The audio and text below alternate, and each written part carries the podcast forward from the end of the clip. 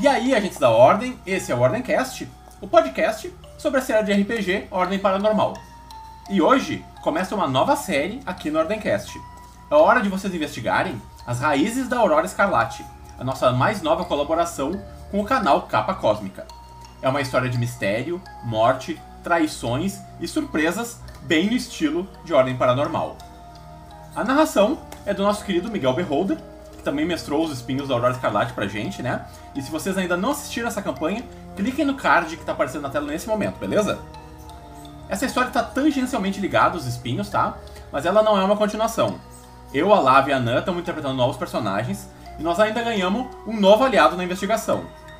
O nosso amigo Calígrafo, que vai interpretar o Rex, um personagem que parece ser a chave para entender tudo o que está acontecendo. Então, essa série vai ser postada toda quinta aqui nesse canal e ela guarda muitas viradas pela frente, então não percam nenhum capítulo, tá? Por os que gostam de torcer e sofrer com a gente, vocês podem acompanhar a estreia de cada capítulo aqui nesse canal às 18 horas e nós vamos estar no chat comentando tudo com vocês. E antes de dar início a essa aventura, só um lembrete, né? Para vocês não esquecerem de se inscrever no nosso canal de cortes. A nossa produção faz um trabalho incrível escolhendo os melhores momentos do podcast. A gente posta todos eles em cortes diários que tu vai encontrar aqui no link que está na descrição desse vídeo. E o nosso último, mas não menos importante recado, entrando em apoia.se barra tu vai encontrar lá todas as informações para saber como nos ajudar a manter o podcast de pé. A gente agradece todos os apoiadores que fazem tanto valer a pena colocar episódios que nem esse no ar e como sempre, vocês ouvem o nome desse pessoal no final do vídeo. Bom, é isso. Vamos deixar nosso agradecimento só ao Gibi, que é o cara responsável por todos os designs e layouts da campanha. A Vani, a Bu e a Kushi são os artistas oficiais que fizeram todos os protagonistas, com a ajuda da conta token de personagens. O Thor pela ajuda na produção, e óbvio, não seria uma campanha do Ordencast se não tivesse a música genial da Ashi. Bom, vou passar a bola pro Miguel, que vai começar a contar essa história para vocês e revelar o quão fundo vão essas raízes.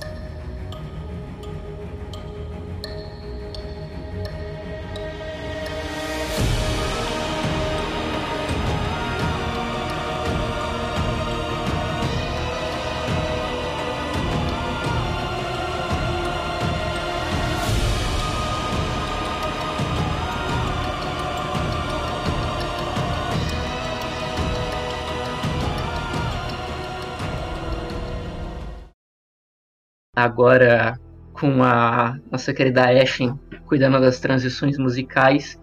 Eu quero passar a bola primeiro para o, Stefano, para ele apresentar para a gente quem é Ulisses.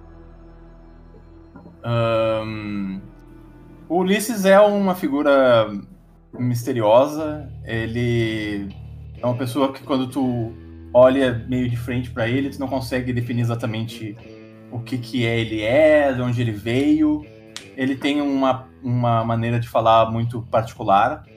É, ele costuma usar um, sobretudo, meio amarelo, assim, um pouco, um pouco puído. É, ele tem óculos é, de aviador é, de lente vermelha e cabelo, um cabelo meio acinzentado, assim, acinzentado não, alaranjado, mas puxando para tipo, a cor de cenoura penteado para trás. Ele é bem magro, alto. Ele usa é, sapatos brancos. E é, eu não quero mais falar mais nada, é basicamente isso que eu quero falar. Ok. Nan, quem é Victoria? Essa querida Victoria, moça, ela tem aí, por uma pessoa, 1,80m de altura, uma moça bem alta. É, ela é uma pessoa que você olha de primeira assim, você é difícil saber exatamente como que ela é até ela abrir um sorriso para você. Ela adora, ela usa roupas de gripe, são roupas caríssimas, dá para ver pelo, pela qualidade das roupas. Ela usa muito vermelho. Ela tem um, um broche de gripe do, dourado no peito dela. E ela tem o cabelo é, preto, só que ela tem uma mão, tipo um, uma mecha branca, né? Aqui na frente do rosto dela. Só que a coisa mais chamativa dela não é o cabelo, não são as roupas, são os olhos delas que são vermelhos, diferente do normal, né, das pessoas. E o porquê eles são vermelhos, a gente vai descobrir, talvez. Ou se for daltônico. Vampiro. Não sei. É isso que tem essa vitória. Então, Lavi, traz pra gente Atlas. A Atlas, ela é uma moça jovem, ela tem por volta do tipo seus 20 aninhos de idade. Ela é ruiva, ela tem os olhos verde bem claros, sardas pelo corpo todo.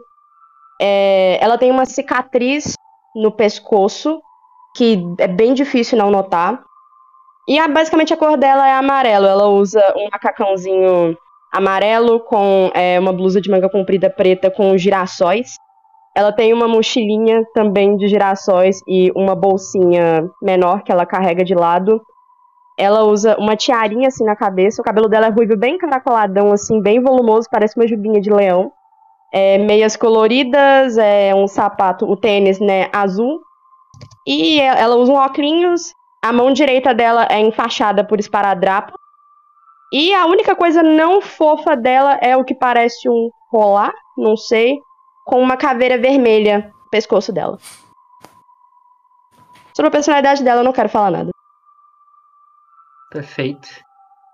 E por último, mas não menos importante, Calígrafo. Traz pra gente o Rex. A Rex é um cara de é, em torno de uns 25, entre 25 e 30 anos. Ah, ele, a maioria das vezes, tá sujo de graxa ah, e su- sujo em geral. Ele é, usa algumas, usa luvas, um casaco, é, um casaco por cima que ele não coloca os braços dentro. Ah, atrás dele tem uma mochila com diversas parafernálias, mas o que dá pra ver é um cano de uma arma saindo. Mas é, essa arma parece ser montada ah, com várias partes de é, lixo, ah, cano PVC, ah, é, engrenagens velhas e, e por aí vai, que ele tudo que ele montou em uma arma só.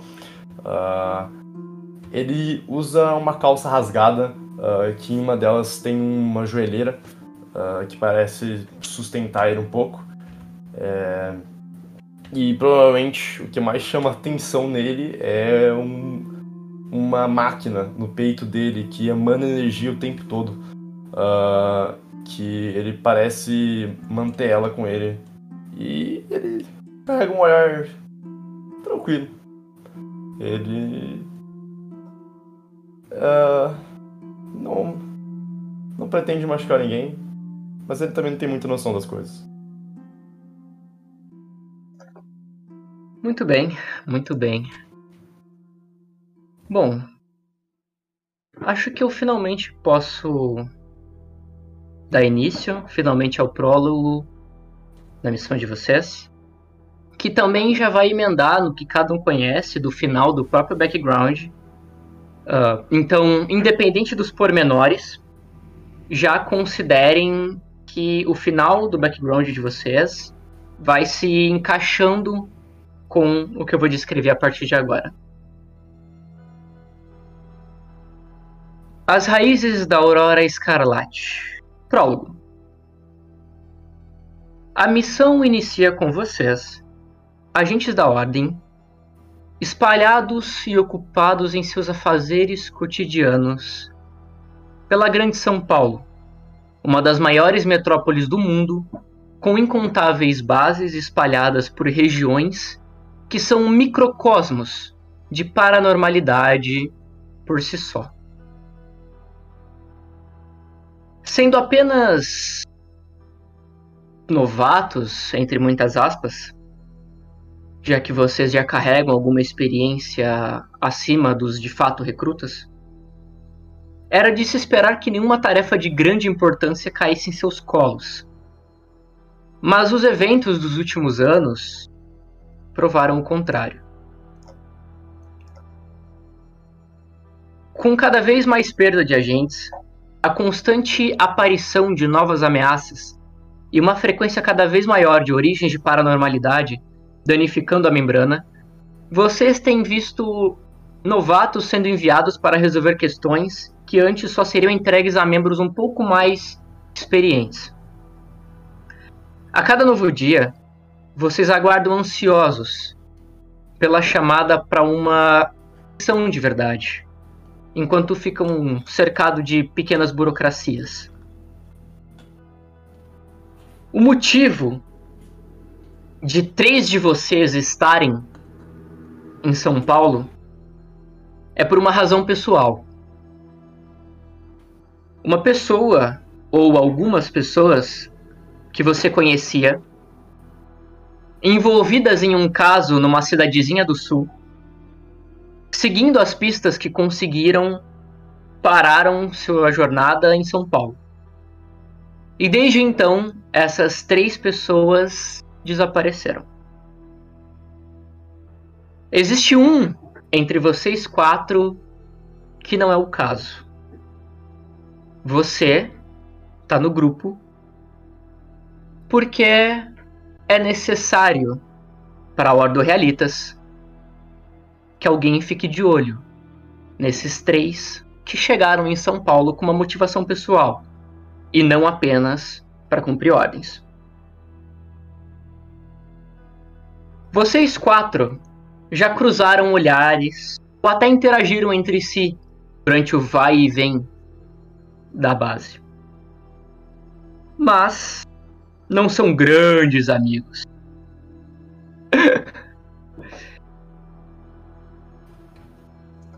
Dito isso, com cada vez mais perda de agentes, a constante aparição de novas ameaças Independente de onde vocês estejam nesse pôr do sol que dá início à nossa história, numa São Paulo fúnebre,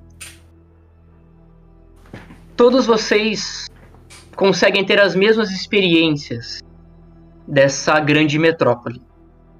E é por, isso que eu vou puxar aqui um pouco de ambientação dela. Todo mundo sabe que a principal fonte do medo é o desconhecido. Quando se acha que tem tudo sob controle, luzes se apagam inesperadamente.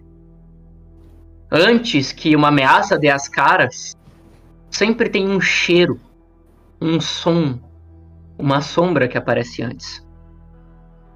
As coisas em São Paulo parecem ser muito rápidas e ao mesmo tempo muito imprevisíveis. Vocês não ficariam surpresos em trombar com manchas de sangue, roupas rasgadas, objetos quebrados e até mesmo pesadelos constantes. São todos elementos que a São Paulo oferece para seus moradores.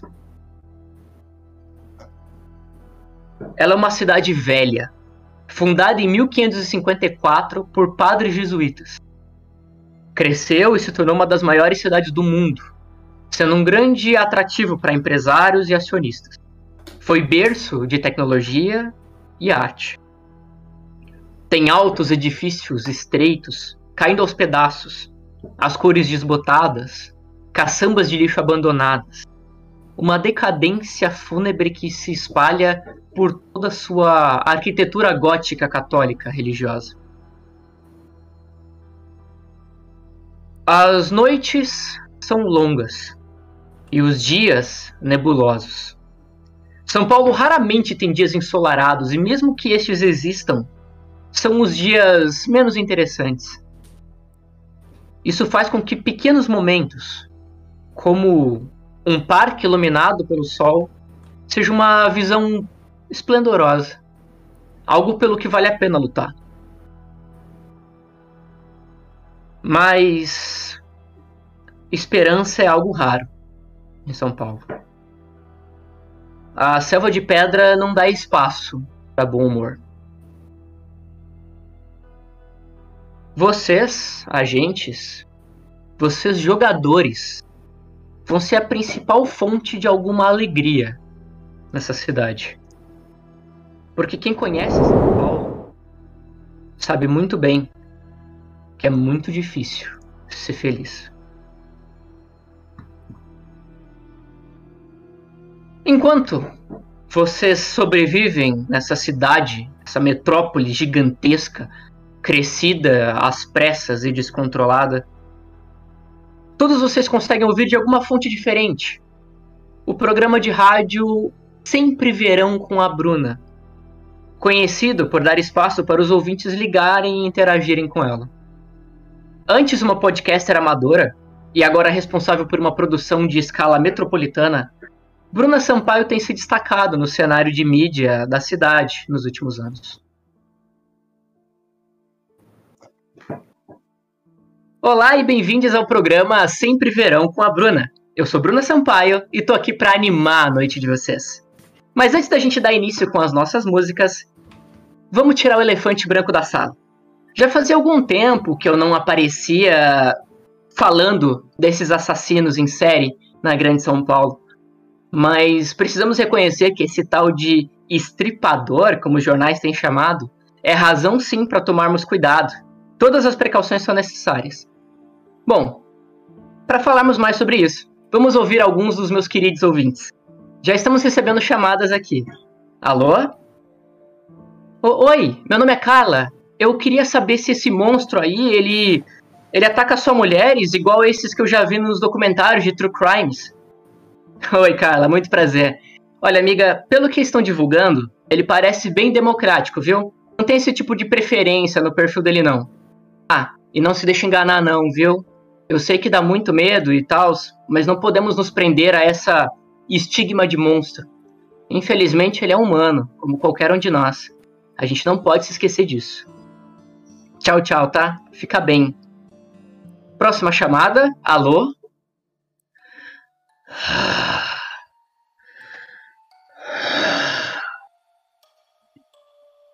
Oi.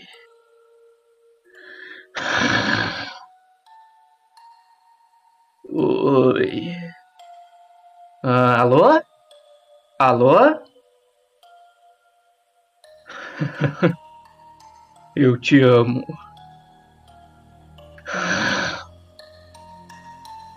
Ah, tá legal. Ah, tchau. Ah, próxima chamada? Alô?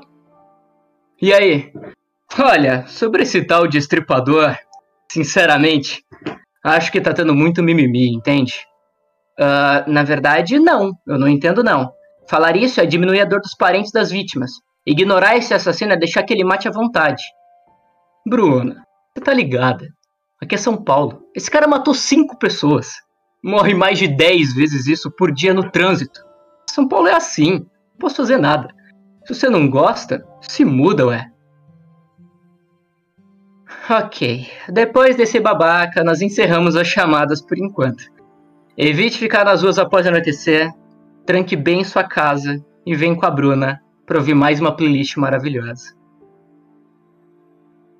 Talvez vocês até quisessem ouvir as maravilhosas playlists da Bruna, mas antes que pudessem dar a atenção que gostariam na música, vocês são contatados pela própria Ordo Realitas.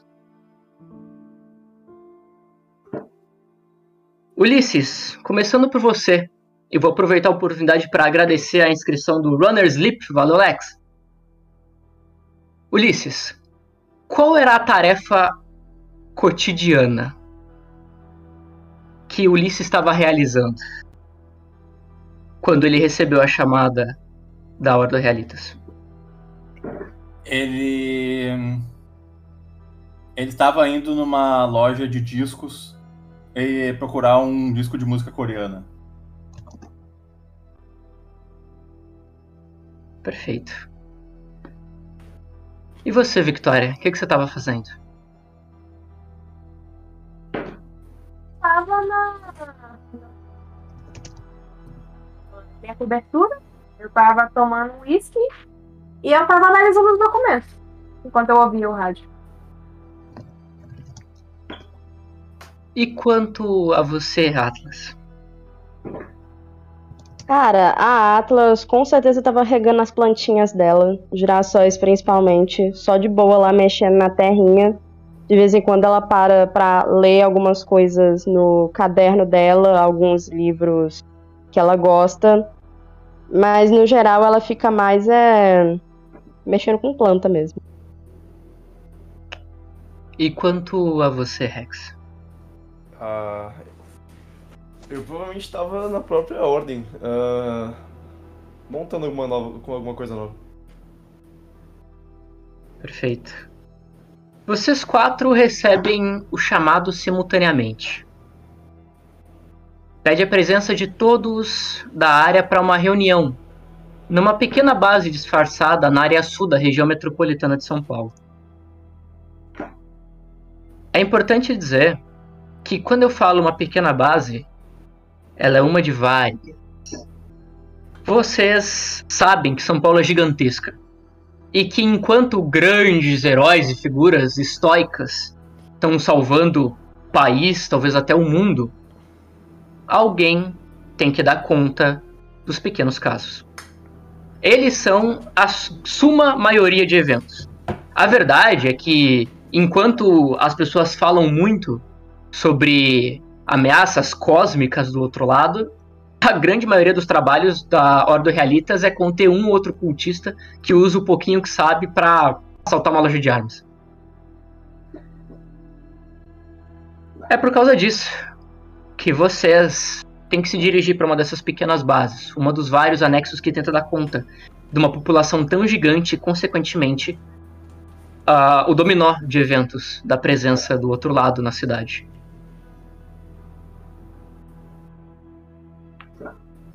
Vou movimentar vocês aqui no Roll20 para o primeiro grid do jogo.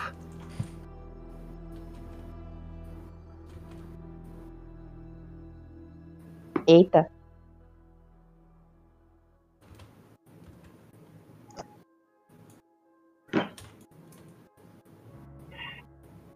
Vocês reconhecem parte dessa galera de olhar de uma outra tarefa que já fizeram juntos. São pessoas passageiras, outras mais fáceis de lembrar quem é. E isso vale uns para os outros, para vocês quatro. Toda essa gente está chegando nessa mesma sala porque foi onde vocês foram convocados para ouvirem uma chamada. Mas, por enquanto, ela não deu início ainda. Quem deveria chegar para sentar atrás daquela mesa ainda não chegou. Assim que vocês vão tentando encontrar aonde ficar parados, podem colocar, arrastar os seus tokens para a posição que vocês preferirem dentro do cômodo. Se vocês quiserem mudar ele de lugar. Vou para frente porque eu não enxergo direito. Encosto aqui nessa, nessa mesa e cruzo os braços. Eu vou até o canto, eu viro, eu, eu viro pro canto, ignoro e fico sentado no canto, virado pro canto. Ah, mano, eu fico sentadinha, num, meio encostadinha assim num, num cantinho. Perfeito. Vocês percebem que uma figura se aproxima de vocês. Ele chega meio que no meio, vocês quatro, assim, e vem sendo seguido por três outros caras. E todos eles parecem cópias culto heteronormativas um dos outros. Vocês reconhecem o que tá na frente, porque ele faz questão de sempre fazer muito estardalhaço. Ele é Daniel Souza. Ele e o clube do bolinha dele são os veteranos mais conhecidos da região. Quando ele olha para vocês, ele leva os olhos para aquele que está mais ao fundo. Ele olha para o Rex. Ele se aproxima um pouco, ficando entre as duas, e os outros dois acompanham. Todos com os cortes de cabelos próximos de algo militar, todos com aquela barba por fazer, as jaquetas de couro, as calças jeans, as armas nos coldres. Estereótipos. Então Daniel diz: Olha só que nós temos aqui. A reunião é para geral, mas você não tá fedendo hoje não, né, ô mulambento? E os três atrás dão risada. Parece que o Rex tá em outro mundo, ele nem parece que nem escutou isso, ele tá mexendo em alguma, alguma coisa na mão dele, tá girando, ele tá só falando baixinho pra ele. Hum, será? A Atlas, ela tava, tipo, ela sempre segura um caderninho amarelo na mão com umas canetinhas, ela meio que só segura, meio olhando eles assim, tipo. Vocês sabem que o Daniel e o grupo dele representam o pior mal da Ordem do Realitas das pequenas e cotidianas tarefas. Grandes figuras não têm como saber tudo o que acontece dentro da organização. Então pequenos núcleos cada vez menores vão se formando. E as grandes metrópoles têm os piores núcleos. Pouca vigilância e supervisão, acordos internos feitos entre os próprios agentes, passação de pano, clubes do bolinha, parcerias, até mesmo contrabando de material, vocês já ouviram falar. O Daniel e os três que o seguem são os veteranos dessa base. E, consequentemente, o pé no saco de todo mundo. Quem não se dá bem com os quatro, sofre na mão dos quatro. E desde que Daniel e o grupo deles continue cumprindo as tarefas que ele tem que cumprir, o responsável não vai atrapalhar a vida desses quatro. Ele se aproxima um pouco mais, os outros três seguem ele, e ele diz: Ô, oh, tá me ouvindo não? Esse cara é pancada, esse cara é doentão na cabeça. O que, que você veio fazer na ordem? Eu demoro uns 20 segundos. Aí eu pego, eu olho pra trás eu. Ah! Ah! É, tá falando. Ah! É. Eu fui chamado. Eu não sei. Tá certo. Maluco. Ele se vira e sai rindo com os outros três, acompanhando ele. Eu viro de novo. Com a cara meio que de, de nojo, sabe? Ela tá só encarando e não tá falando nada. Ela tá com a carranca, assim. Regina Jorge do Paraguai. Eu começo a me descolar da parede, eu tô perto do, do aquecedor ali. E vocês veem que quando eu saio de perto da parede, eu começo a andar de uma maneira meio desequilibrada, assim. E eu vou me aproximando da Atlas. E eu chego.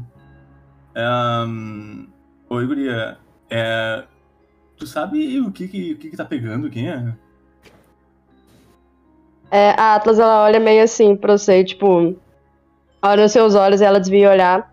Ela abre o caderninho amarela... Amarela. Amarelo. Em uma página aleatória e ela escreve... Parece que é só gente enchendo o saco dele. Ah, Não tenho a menor ideia. é, tu conhece aquele rapaz ali? Talvez de vista, mas não lembro o nome. Ah, entendi, entendi. É, prazer, eu sou o Ulisses. Eu estico a minha mão assim. A Atlas só escreve Atlas no caderninho dela. Ela não aperta sua mão. Ah, ah, é, é, um, desculpa incomodar aí, pô, foi mal, tá ligado? Não queria nem te, te, te né, mexer em outras coisas e tal. Fica aí com o teu caderninho, não, não, não, tô, não tô por ver essas coisas aí não, tá ligado? E aí eu vou meio que andando desequilibradamente de volta. Sendo isso, a Victoria, ela, ela descruzou os braços e ela andou até o Rex. Eu, eu, eu chego perto assim. Ah, rapaz? Você tá bem? Uma moto. Tudo bem, é São Paulo, é assim mesmo. É, rapaz? Ele fica, ele fica assim, Oi? ele fica virado pra trás. Alguém em casa? Aí. Ah, oi. Ih, Tá tudo bem com você? Tá. Qualquer coisa, se você precisar, tá? É, Victoria, eu tô ali na- no cantinho. Ela, não, ela sai e sai andando, ela não Tá. sabe mais o que falar. Meu Deus, que clima awkward, velho. Pior time do universo. Vocês percebem que o Daniel, assim, ele corre os olhos pelo Ulisses todo estranho de andar. Ele encara de alto a baixo o- as vestes coloridas da Atlas. Até levar os olhos pra você, Victoria. Que tava encarando ele de volta. Ah, puta que pariu. Tá vendo? Vocês trocam olhares por uns dois segundos. Ele parece que vai dar um passo à frente. E então, algum dos companheiros dele meio que coloca a mão no ombro dele e aponta pra mesa. Então ele se interrompe. Na mesa, vocês veem que um celular bem próximo de você, Victoria, ele começa a tocar só vibrar, na verdade. Uh, ele acende, começa a vibrar e a identificação da chamada tá só como desconhecidos. É, tá. É, mas eu consigo, tipo, pegar o telefone e atender? Você consegue se esticar no, no celular e atender. Eu pego e atendo, eu nem penso duas vezes. Quando você pega e coloca na orelha, tu reconhece essa voz. Tu já ouviu essa voz antes. É a voz do Jorge Herrera, um veterano, cansado, mal-humorado, que basicamente faz a difícil tarefa de manter São Paulo em ordem em relação ao paranormal. Você vê que assim que você atende, ele não pergunta quem é, ele só diz: bota perto do microfone ali em cima da mesa para eu falar com o pessoal. Sim, senhor. Eu só vou lá e coloco. Você coloca. Então a voz mal-humorada e cansada dele começa. Tá certo, pessoal. Atenção, atenção aqui. Eu tô vendo vocês pelas câmeras. Eu não vou ficar me repetindo. Não tem nada de anotação para entregar para vocês, então fiquem atentos ao que eu vou falar. Me tiraram das férias para isso, então eu tô com um mau humor enorme. Não me façam descontar em vocês. Para quem ainda não tá sabendo, apareceu outro corpo. Agora são seis. Para quem tá boiando, sim, eu tô falando do estripador. A chefia estava achando há algum tempo que esses assassinatos tinham relação com o paranormal. Então agora isso virou problema nosso também. O objetivo dessa reunião é esclarecer as coisas para geral e colocar fim nos boatos. Eu vou repassar o que sabemos e abrir para perguntas. Tá bom? E ele continua, sem que ninguém responda. A primeira vítima era Margarida Pontes, professora. Um dos seus alunos encontrou ela duas semanas atrás. Coração removido. A policial de São Paulo recebeu uma carta no dia seguinte. Eu sou um homem, eu sou um homem, eu sou um homem. Coração, descanso da alma. Mais leve do que uma pena, o homem é bom. Este pode me consertar, desculpa por pregar isso, senhora, desculpa. Fecha aspas aí.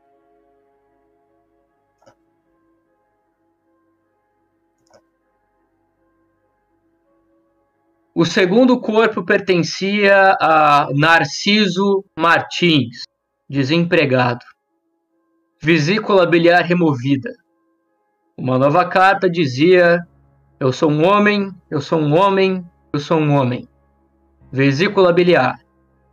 Os cananeus a removiam antes de sacrificar animais. Esta pode me consertar.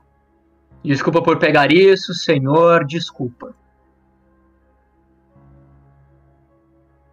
O terceiro foi Alisson Regis, aposentado aos 56 anos. O estripador retirou o fígado. A nova carta dizia: Eu sou um homem, eu sou um homem, eu sou um homem. Fígado. Atrás das costelas. A víscera que purifica. A víscera que purifica. O resto você já sabe. Mas você pode me consertar, desculpa pegar isso, senhor, desculpa. Então, todos vocês começam a escutar no meio da reunião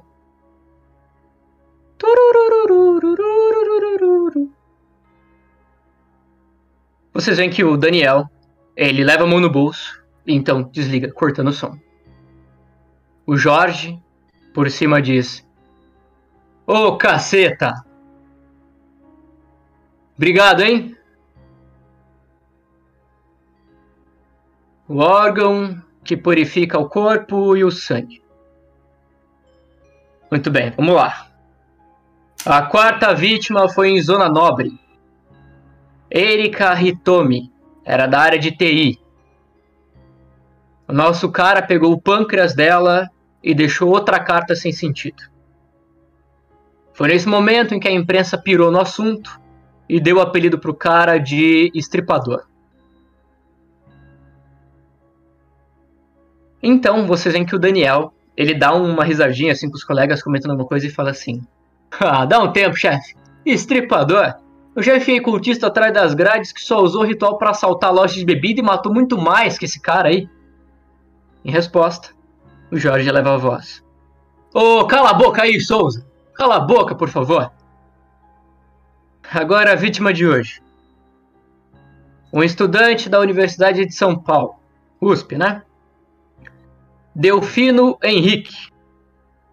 Ainda estamos juntando informações sobre quem ele era. Mas o laboratório só recebeu o DNA ontem. O que a gente sabe é que ele moveu os rins.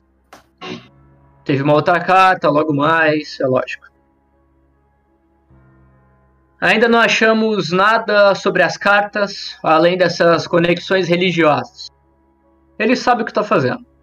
Nenhuma impressão digital, nenhum rastro, assassinato sem um padrão definido. Além, é claro, dos membros removidos. As cartas têm sido inúteis para a perícia policial e é aí que vocês entram. O Daniel ergue a voz de novo. Será que não é um dos meadinhas que já fugiu das nossas celas? Tem cara dos perturbados que a gente encarcera. O Jorge responde. Eu não sei. Nem na cidade eu tô. Não importa também. A gente só precisa fazer o nosso trabalho. Para quem é novato e não sabe, a gente pode ser um departamento de rua, diferente dos grandões que salvam o mundo e tudo mais, mas já lidamos com muita gente estranha e poderosa. Esse cara, esse cara, quem quer que ele seja, não é nenhum coxim. É só um criminoso. Provavelmente é aficionado por rituais. E eu sei que alguns de vocês estão ocupados com seus próprios assuntos, e contanto que cumpram as nossas missões, eu não me meto nos assuntos de vocês. Mas São Paulo tá com medo. E eu não gosto da minha cidade se sentindo assim. Então qualquer outra merda que vocês estejam fazendo vai ter que esperar. Todo mundo vai fazer patrulha, começando essa noite. Resmungos se levantam pelo cômodo todo. Jorge levanta a voz por cima. Silêncio! Silêncio! Calem a boca! Nossa prioridade número um é pegar esse merda, estão me escutando? As rotas e os grupos de rotina das patrulhas vão ser enviadas para vocês, os seus, seus aparelhos particulares. Dispensados. E tomem cuidado, hein? Eu levanto a mão. Você levanta a mão. E passa um ou dois segundos e a voz cansada do Jorge Herrera fala: O que, que, é, Rex? Ah, é. Por, por, acaso os órgãos eles tinham uma boa condição? Rex, eu tô de férias. Isso é problema seu, não meu. Pega o teu aparelho, faz a patrulha que você tem que fazer. É só isso. Provavelmente vai vir com um grandão de cima para pegar esse cara. Provavelmente a gente não vai dar conta. Só segue a patrulha e fica na tua, tá, garoto? Mais alguém tem alguma dúvida? Tá bom. Eu, eu, eu levanto a mão assim. Alguém levanta a mão assim, ó. Fala, Ulisses. Oi, um, então, é, eu costumo trabalhar mais com, tipo, contratos formais, assim, né? Com, tipo, vistoria em cartório, uma coisa mais organizada. E uh, eu não recebi nenhum tipo de papel para essa missão. Eu queria saber se vocês estão encaminhando alguma coisa na minha direção. O que você precisa saber vai ser enviado para o teu aparelho pessoal, Ulisses. Uh, Olha. Também, é, só não esquece de mandar autenticado, tá? Porque depois o meu contador vai dizer, tipo, ai, nossa, Ulisses, que bagunça! E aí eu vou ficar tipo, mano, eu não tenho culpa, tá ligado? Todo mundo consegue escutar no microfone. Tu, tu, tu, É. tu, tu. Chefe, é. Chefe. Porque ele desligou. O pessoal, resmungando, começa a pegar os aparelhos que começam a vibrar ou emitir luz e começam a sair para fora do cômodo. Vocês quatro, questiono-vos. Quem é o primeiro a pegar o aparelho? Eu nem sei se a Atlas tem um aparelho. Perfeito. Victória.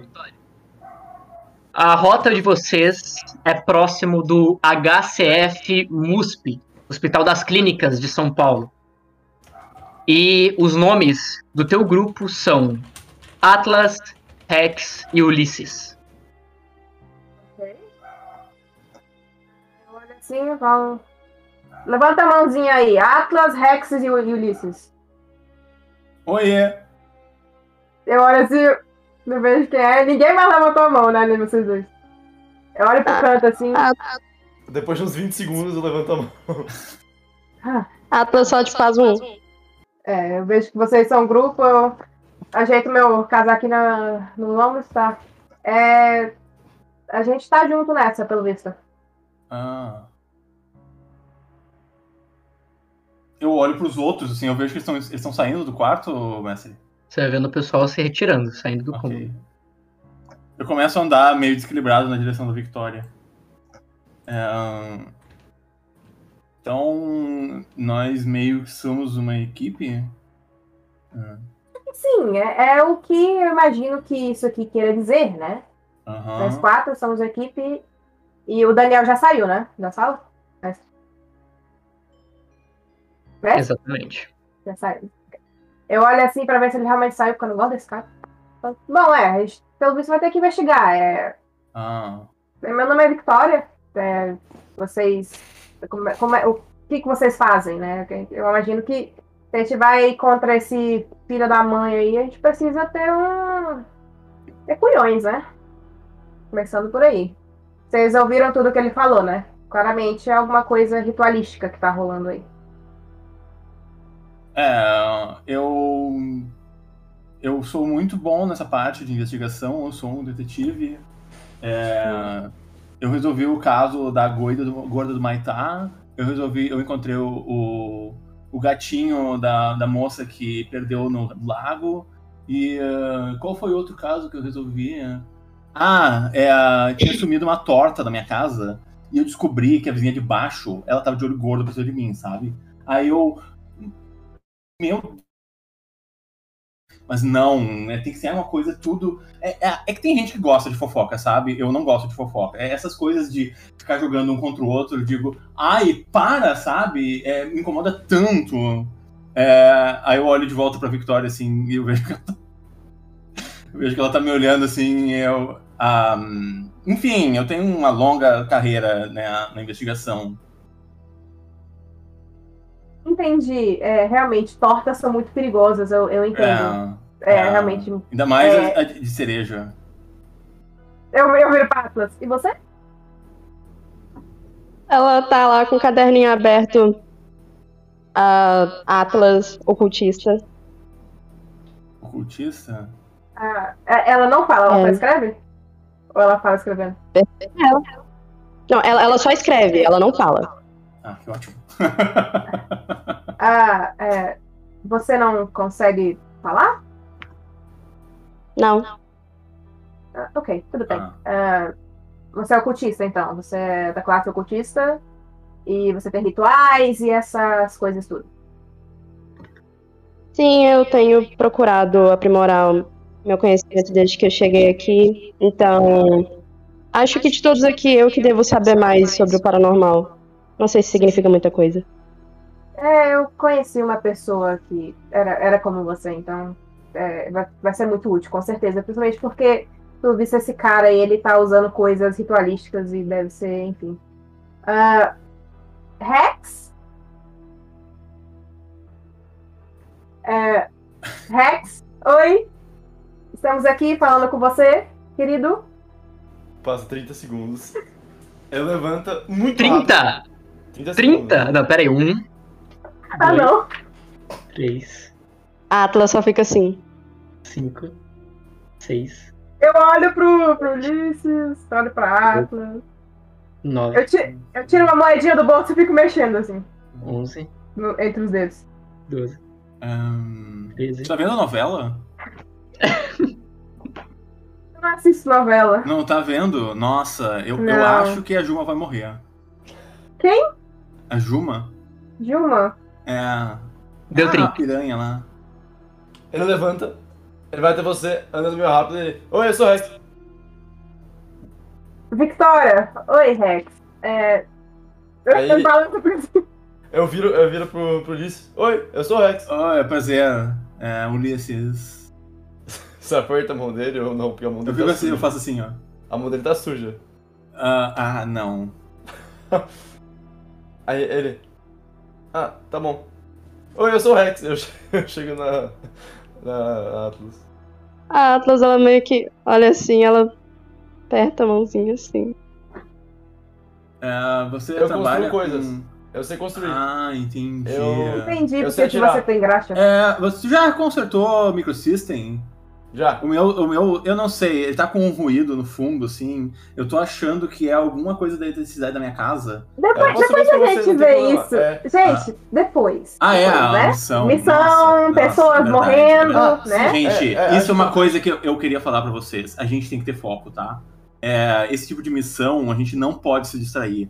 Se a gente sair por aí é, puxando outros assuntos e, ah, vou parar, vou no mercadinho, sabe? Tipo, gente, a gente não vai conseguir encontrar esse homem, sabe? É, ele não vai, ele não vai ficar sentadinho lá esperando a gente encontrar ele, entendeu? Sim, senhor Torta, eu entendi. Então, Eu- tudo bem. Eu continuo meio como se eu estivesse falando. Ah, é, é muito importante, a gente tem que ver se, se era muito. Se os órgãos eles, eles tinham uma boa condição, porque existe uma chance dele estar querendo juntar isso pra fazer, sei lá, talvez um ritual ou alguma coisa, pra talvez criar um ser humano maior, uma- alguma criatura. Existem É, muitas possibilidades aqui. Eu, eu, É, eu, eu acredito, também- ele tá, ele tá correto, eu acho que é isso.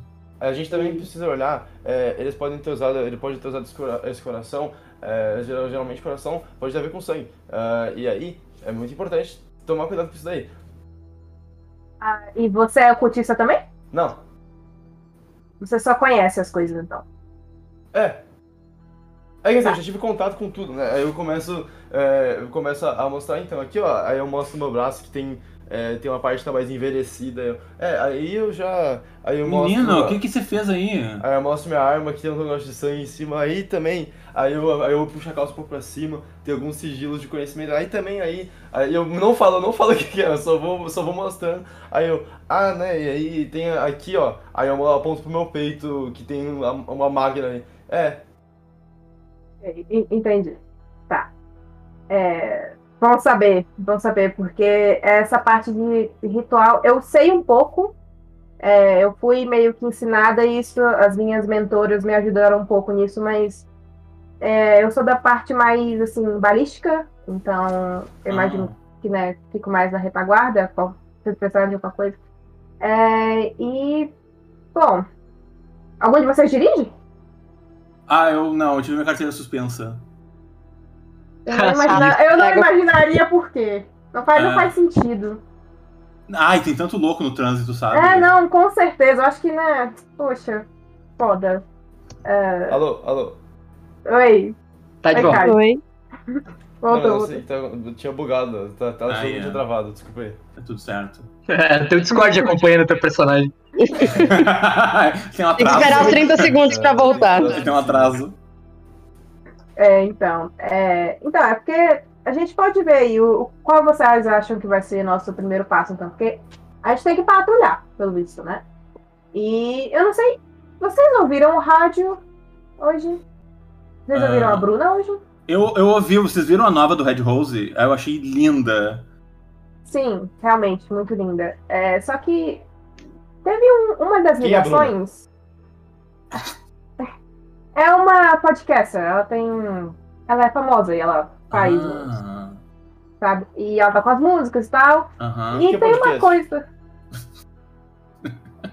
Coisas que você escuta, pessoas falando coisa.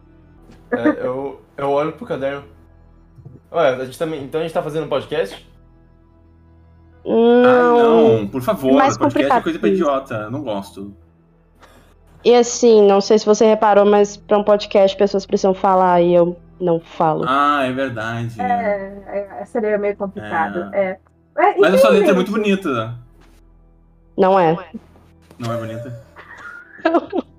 Gente, Dá pra entender. então, Ah, é. então, o Mas, rádio. ô, ô, moça, desculpa, eu, eu não peguei seu nome. Como é que é seu nome? Quem, eu? É. Vamos dar na Vitória, Vitória, Vitória. Ah, isso.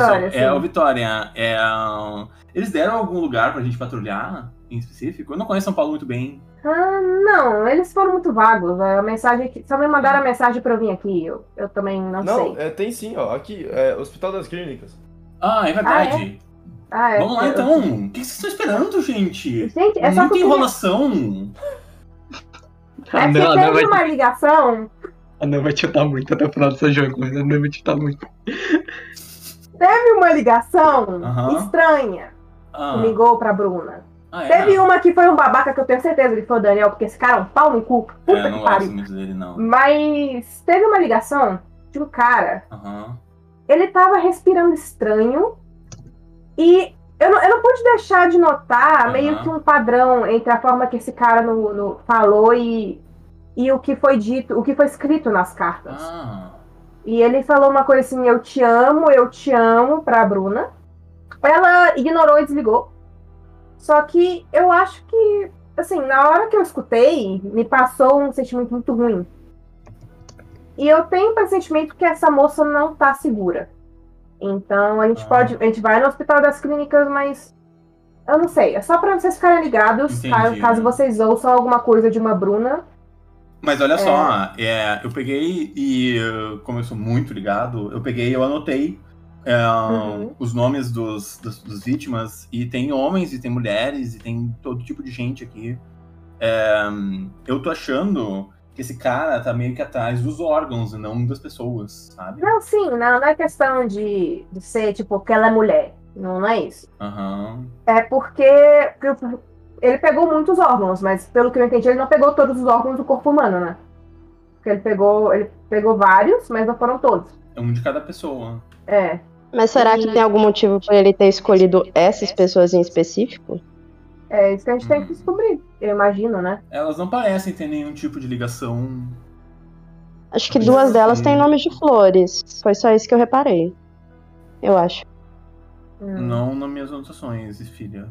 Ah, sim, é por isso que eu tava querendo procurar um pouco sobre é, se os órgãos estavam em bom estado, se as pessoas tinham algum tipo de doença. Porque se elas tinham algum tipo de doença, é importante a gente ter, ter, cuidado com isso. Porque ah, vai que ele quer fazer alguma criatura relacionada a algum tipo de doença, né? Ah. Ah, ou vai que na realidade tá Menino, que fazer... boa ideia! Você devia trabalhar com isso. Atlas, uma interrupçãozinha da minha parte. Ah, Oi. faz pra mim uma jogada usando intelecto e tu pode escolher entre atualidade ou investigação mesmo. É, no caso aí das perícias, que eu não tenho, eu não sou treinada nenhuma. Nenhuma das duas? Não. Então é só o teu intelecto mesmo. Ok, só um minutinho. Eu ainda tô aprendendo a mexer nesses. nesses... Nem sei se foi, foi. Foi. Nossa, tirou 2,13. 2,13, o que, que é isso? Caramba. Ok. ah, tu não passa. Ah, próximo, Victoria. Mesma coisa. Tá. É o que mesmo? Investigação ou atualidade com intelecto.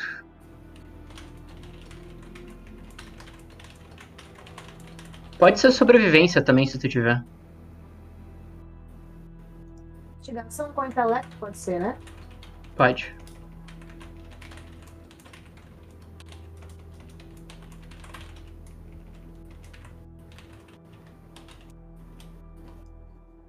Ok. 7. ah, beleza. Hex, mesma coisa.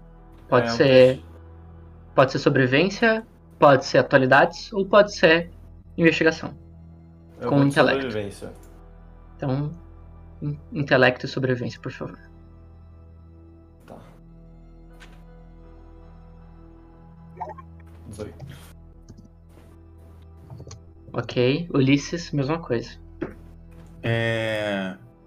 Acho só bizarro, porque o Toro que programa o nosso RPG, mas eu não sei usá-lo. Como é o que, que eu faço aqui? Porque tu é o mestre, né? Tu não Exato. joga. Não. Ah, Ó, então, é, tá vendo? Fala, fala. Tá, tá vendo aí embaixinho que tá. Tá escrito aí teste de perícia, atributo zero? Tá, tá. Tá, é, primeiro você vai no. Peraí. É, você vai no. Você vai no teste de perícia, e aí, por exemplo, é intelecto. Você coloca aí quantos. É, quanto que você tem? Por exemplo, você Ah, tem entendi. dois, você coloca Entendi, dois entendi, ali. Entendi, entendi, entendi, entendi. Tá, E aí, se você tiver treinado, você vai na parte. ok. Tá escrito atributo zero e marca sim ou não. Entendi. 15. ok. Rex, Ulisses e Victoria. Vocês três, com exceção da Atlas. Quando ela fala dois tem nome de flores e comenta os outros eu não sei. Vocês três, os outros três, vocês têm um estalo devido ao que ela falou. Depois do estalo, vocês sabem. A primeira vítima, Margarida Pontes, a flor Margarida. A segunda vítima, Narciso Martins, a flor Narciso. A terceira vítima, Alisson Regis, a flor Vitória Regia. Érica Hitomi, a flor Érica. Delfino Henrique, a flor Delfino. E a sexta vítima, a de hoje, ainda não foi identificada. Três flores. Caraca, Ah, como a Aurora. Peraí, peraí, peraí, peraí, peraí. Eu acho que, eu acho que eu entendi. Eu, eu não sei se vocês entenderam, mas eu entendi. Tem a ver com flores. Vocês sabem alguma coisa do caso da, da Aurora? De quem? De Aurora? Brevemente. Quem é a Aurora? Eu cheguei a conversar com uma das meninas do caso, não Aham. muito. Ela ficou com medo das minhas plantas. A minha mentora, ela foi pra esse essa cidadezinha chamada Aurora. Aham. Ela e dois companheiros dela, eles foram investigar o que estava acontecendo nessa cidade. E aparentemente havia um grupo lá que era um grupo de ocultistas e eles estavam tentando er- erguer uma criatura de baseada em um tipo de conto do- da, da, da, Euro- da Europa, muito antigo, de alguma coisa de um anjo, não sei. Uhum. É, não foi muitos detalhes e eu, eu não, não peguei muito bem. Mas para reerguer essa criatura, é, foram usados corpos de acho que de sete pessoas, se eu não me engano. Não foram usados órgãos. É só, as pessoas eram mortas e capturadas. Tipo, elas eram, não sei. E deixavam flores para trás. E tá muito parecido. Principalmente porque eu lembro que a minha mentora falou que é, essas pessoas elas eram ligadas a tipo de flores. E esse tipo de flores influenciaram o que eles descobriram, influenciaram na derrota, inclusive, do, do monstro que eles mataram no final, da criatura. E tá muito parecido, principalmente pela forma errática que o, o serial killer tá, tá matando, tipo, ele tá matando e arrancando a- as partes das pessoas e pedindo desculpas porque ele não quer fazer isso. Então eu acho que tem alguma coisa parecida, principalmente porque a minha mentora falou que o caso de Aurora pareceu que era só o começo de alguma coisa muito maior. E que ela estava investigando com o grupo dela. Então, eu, eu não sei. Hum. Ô Miguel, Por favor. é, só uma dúvida. É, eu, Rex, conheço essa, é, essa história, eu tenho noção disso ou não? Os eventos descritos pela Victoria, que ela acabou de falar, são eventos que ficaram conhecidos por toda a Ordo Realitas, que aconteceram no ano passado, com uma equipe que desde então passou a ser arquivada e intitulada como Equipe Leal. Cada um de vocês, baseado nos seus backgrounds, sabe que essas pessoas desaparecidas eram membros da Equipe Leal, eram a Equipe Leal. E não só isso, mas com conversas em off que eu tive, vocês também sabem que são aquelas três pessoas. Vejo a minha mentora há muito tempo, ela desapareceu. Curioso. É, provavelmente tem alguma coisa a ver sim. Ah, É, tá é, é muito estranho, tem muitas coincidências, não tem como não eu, tá eu- ligado. eu gostei da sua, da sua lógica. Acho que você devia trabalhar com isso. O seu aparelho Tá, mas- Vitória, ele vibra. O dos quatro vibra. Eita! Com Nossa. mais uma. Eu nem sei se a Atlas tem celular. Como a Ordo Realitas entra em contato com você, então, se não tem celular. Ah, ela deve ter celular mais simplesinho, que ela sabe razoavelmente mexer. Perfeito. É, depois a gente pega. Não pensei na tela. O meu Eu celular é um. é uma marca chinesa, assim. Vou comprar na Augusta. Eu, O eu, eu 25 ia pegar pra escrever alguma coisa, aí apareceu uma mensagem na minha frente. Eu clicando pra trocar. meu é o iPhone 14. Pro Max. Eu olho assim. Sei lá, mano, é, celular de botão. Todos recebem a mesma mensagem. A mensagem vem do chefe de vocês. Vem em caixa alta, com várias exclamações, dizendo: Já me informaram que vocês estão parados no mesmo lugar. Quem não patrulhar vai ser punido. Eu começo a, dar, eu começo a olhar pros lados, eu quero, eu quero procurar uma câmera, Messi. Você vê que você olha assim e tem umas duas, assim, no topo dentro abano. do escritório. Ah, É desculpa. melhor a gente ir lá pra fora. É, porque, va- Vamos pra né. clínica. Vamos- A gente vai conversando dentro É, da van. eu, eu não gosto de É. ser vigiado. Nem eu. É, Eu saio andando. E eu tô mexendo com a, a- a moedinha, tá. a- ela tem tipo uma moedinha dourada e ela fica mexendo entre os dedos, assim. Tô brincando entre os dedos. Tá, eu começo a ir pra porta. Ai, ai, Eu começo a ir meio desequilibrado na direção da porta. é, eu vou. Eu vou saindo, mas enquanto eu tô saindo, eu pego meu celular, eu meio que ignoro a mensagem. Eu quero entrar no, no Google, né? Ah, e eu quero pesquisar características de cada flor. Então, características de Margarida, Narciso, é, é Vitória Régia, Érica, Delfino. Eu quero, quero saber, saber mais sobre essas flores. A diferença entre elas é grosseira, né? Com exceção de todas serem flores, cada uma tem propósitos diferentes, funções diferentes, cores diferentes. Ah, não tem nada que você consiga conectar em comum entre elas, tirando o fato de serem flores. Ah, ma- Mas eu queria saber mais sobre, mesmo sobre a, a é, relação à formação dela, informações tipo bem específicas mesmo. Se você não, se você não quiser mandar agora, quiser mandar no privado, tudo bem também, mas você que sabe. Ok, como é muito técnico, então eu deixo pra te enviar no, no privado. Senão eu vou, eu vou gastar um tempo aqui. Tá bom, tá bom. Eu vou meio que pesqui- procurando isso, eu Tá. não. Parece que eu, eu tô escutando ao, ah, eu tô escutando ao redor, mas eu tô focado nisso. Tá, eu saio, eu, eu, vou, eu, eu saio pela porta. Perfeito. A Atlas vai mais ou menos perto do Rex, assim, dos dois caladão. Acho que a porta é aqui, na real, né? Tô vendo pelo mapa. Vocês todos se dirigem para outros cômodos só para pegar os equipamentos seus que estão faltando, equipamentos de autodefesa, inclusive, antes de finalmente se dirigirem para van. E infelizmente, depois do desaparecimento da equipe leal, a van deles passou a não ter mais uso desde que eles vieram para São Paulo. Então acaba sobrando a van deles para vocês, a mesma van branca. Eu juro, se alguma coisa acontecer com a Nela, eu vou te encher de sopapo. Eu, não- eu não vou nem falar nada. Eu vou te não achar, deixar eu vou te nada. achar na sua casa. Eu vou A minha bichinha você. tá sem uma Você vai olhar pra tá? trás e eu vou estar lá. Isso. Eu queria que as duas tivessem namoradas namorando infelizes, tá, Viu, Miguel? viu como é que é, Miguel? Gay não Tá tem. Felizmente não depende de mim. Desculpa. Tá. É, Tá na mão tá. de vocês. A gente Ah. vai indo pra van, então. Vocês sabem que o procedimento é clássico de patrulha, vocês já fizeram isso antes. Vocês se deslocam até o ponto ah, informado com o veículo, estacionam o veículo e fazem a patrulha a pé durante todo o trajeto indicado. ah, pelas determinadas horas indicadas pelo aparelho, etc, etc. É uma caminhada pronto para lidar com qualquer situação inesperada. Eu vou transitar pra- vocês. Só que eu vou pedir. Ah, pode falar. Não, só pra mencionar que dentro da van tava o meu fuzil. Eu não tava com ele ainda. Ok. fuzil de assalto. Eu tô com Esse ele é- agora. Exatamente isso que eu ia pedir. Antes de eu transicionar vocês para as ruas de São Paulo, eu gostaria que vocês descrevessem para mim o seu, se houve alguma alteração ou como são seus personagens prontos para ação. Podem seguir a mesma ordem do Ulisses primeiro. Ok.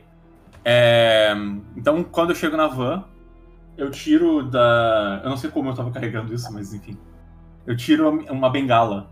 E aí tu vê que essa, esse meu andar meio é, desequilibrado, assim, eu me apoio na bengala e eu começo a andar de, de maneira mais ereta, assim. E esse é o único item que vocês eu carregando. É, eu vou direto pra um canto onde eu tinha deixado. É, é uma. É literalmente um fuzil de assalto. É um daqueles. E eu, ele, ele tá envolto em um pano, pra não, não ser muito, muito óbvio, né? Que é um fuzil, um negócio gigante. E eu também tiro uma pistola, coloco assim atrás do meu sobretudo, assim, na parte de trás. No couro escondido que eu tenho. E eu saio armada. E a- a o semblante da. Inclusive o semblante da Vitória muda. Ela tava mais leve, tranquila, ela, do nada ela fica séria. E ela tá olhando pros lados o tempo todo e totalmente atenta. Solteira. Atlas. Solteiro. Tá. Desculpa, desculpa, eu vou parar, eu juro. Tá. É, a Atlas, ela, ela vai nas coisinhas dela, né? Ela Cara, tudo que tem girassol em algum lugar, você pode saber que é dela. Ela tá, tipo, demarcando espaço dela. Ela pega um revólver que tem adesivos de girassóis colados nele. É, algumas balas, eu não anotei quantas, algumas balas. Ela pega alguns componentes ritualísticos e ela guarda na bolsinha menor que ela guarda tipo na cintura, que ela tem a mochila nas costas e ela tem a bolsinha na cintura. O caderno dela tá sempre com ela, que ela precisa dele para conversar. Ela ela tipo meio que olha pro colar dela, colar. Aperta com força, vê que não falta mais nada e vai. Ok, Rex existe- não existem mudanças. tá sempre andando com tudo, né, cara? Nosso pequeno T-Rex. É, enquanto, Ele é um dinossauro, cara. O que, que ele precisa? enquanto a gente tá. é, enquanto a gente tá na, na van, é, eu fico digitando é, no celular procurando as coisas sobre as folhas e eu vou falando. Também é uma boa a gente, a gente é, falar com aquela mulher lá que você falou. É, Bruna, né? O nome dela. Sampaio. Hã? Bruna Sampaio. É, é uma boa a gente falar com ela, porque aparentemente se você falou que ela tá. Ela pode estar em perigo. É. É. Falar com Ela- ela seria uma boa Ah. ideia. Talvez a gente possa Ô, falar sobre as relações dela, ver com que ela tem saído e por, por aí vai. Pública, né? Eu acho que vai ser um pouco difícil a gente se aproximar dela, mas vamos ver. Ah, Eu posso descobrir onde ela mora. Ah, eu não sei se é uma boa ideia a gente bater. Se bem que.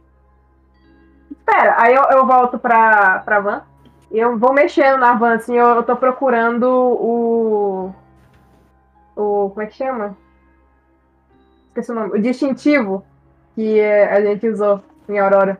Que eh, a Maia tinha me falado que eles fizeram isso e, e ela sempre deixava dentro do porta-luvas do. Da coisa. Então eu tô procurando esse distintivo, eu acho lá. Aí eu pego, tá bom. Se a gente precisar bater na porta da casa dela, a gente pode alegar que a gente é da polícia. E tá pensando. E ouviu a situação do rádio e só tá investigando se tá tudo bem com ela. É uma, é uma possibilidade. Ô, Vinha, Oi, é, ahn, tu dirige? dirige. Então manda bala. Aí é, eu vou, eu en- encaixo a, a arma com certa força do lado do banco, né? E dou partida e começo a. Perfeito. Eu Ela só eu desistiu, coitado.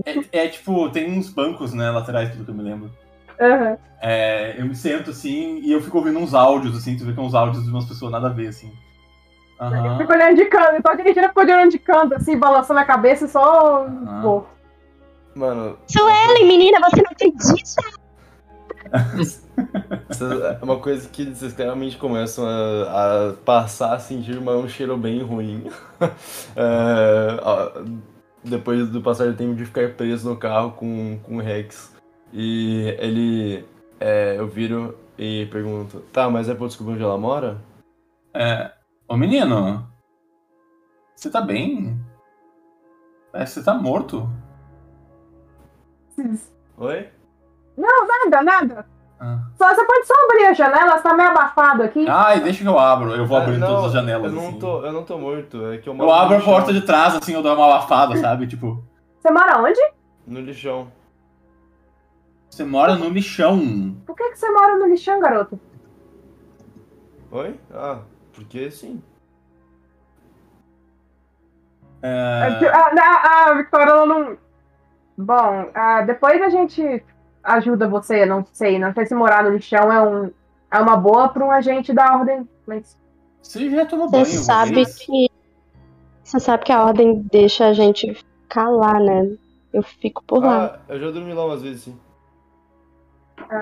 É, ah, e no meu Ah. apartamento não tem mais espaço. Eu comprei um excursista novo e não tenho espaço pra mais nada. Ah, não, é. eu- é- Eu não acho que ninguém perguntou.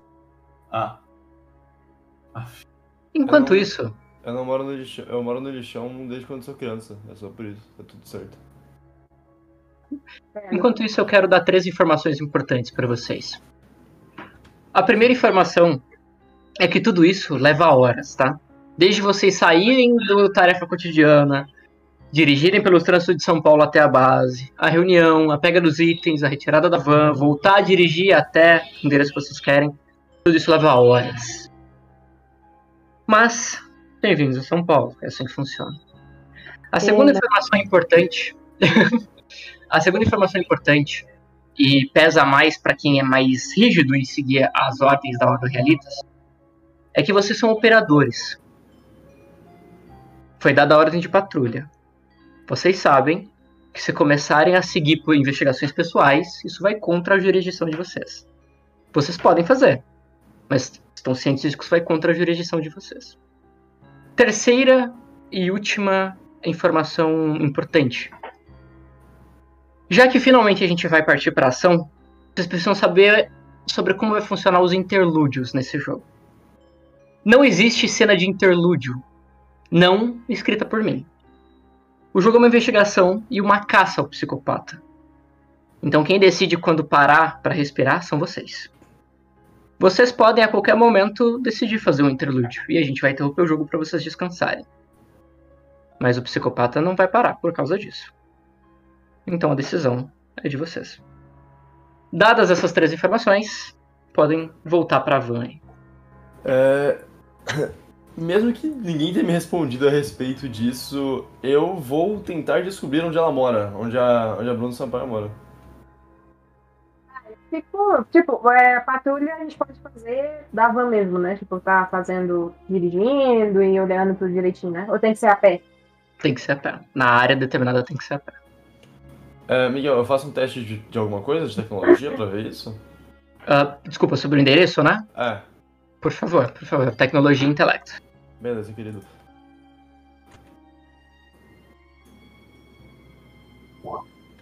Quatorze.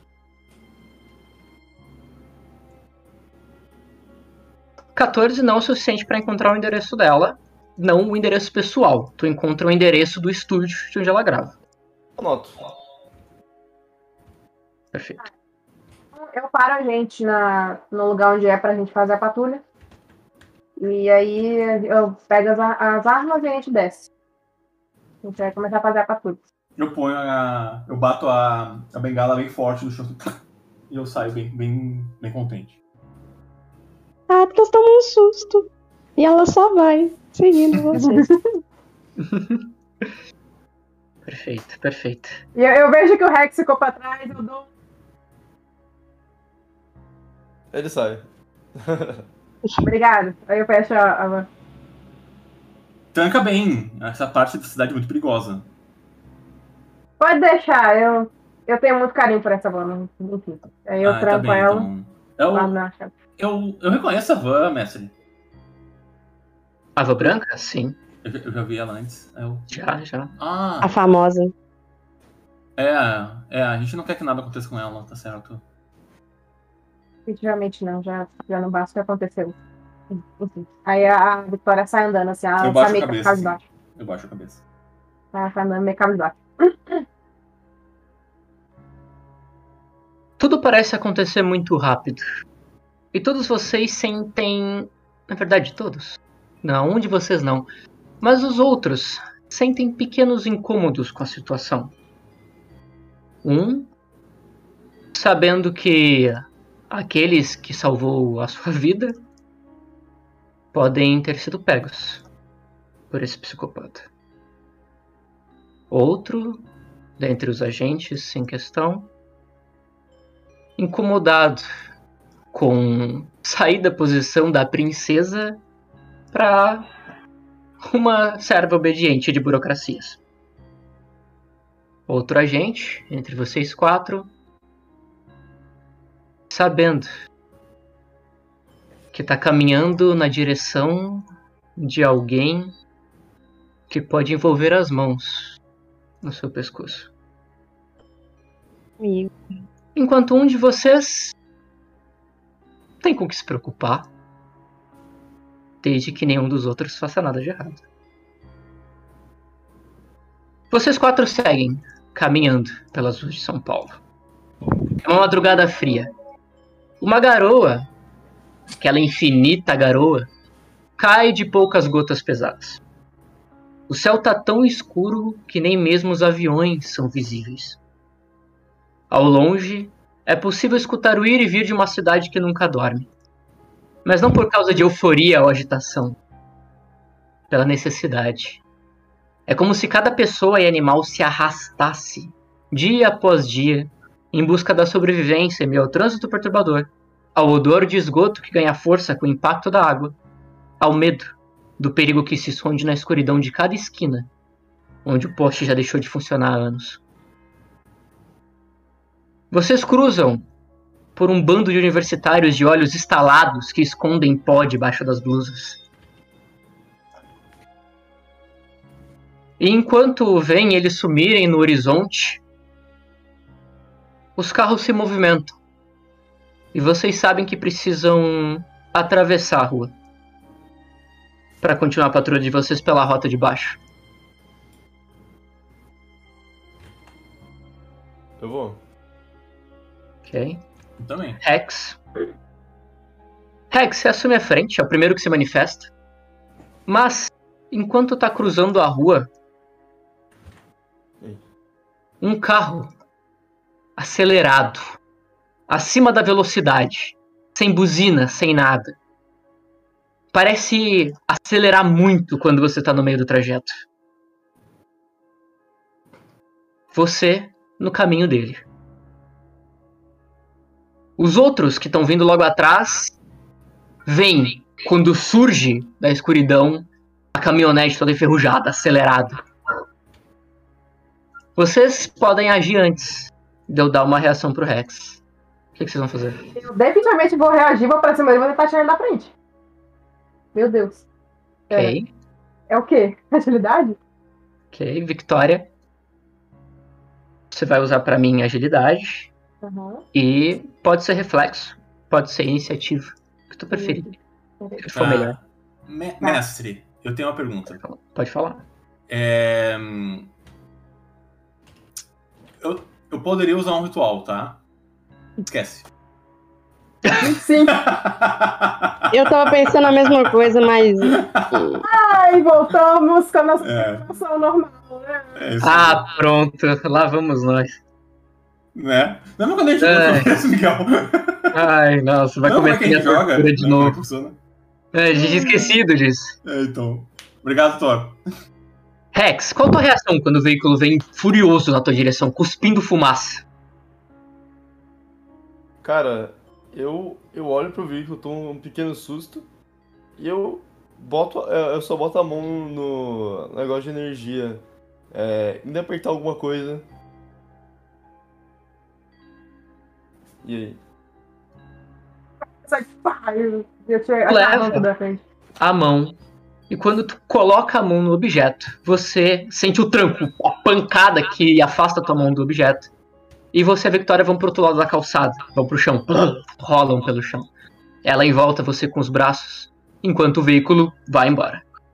Mestre, eu quero fazer uma percepção pra ver se eu consigo ver o motorista.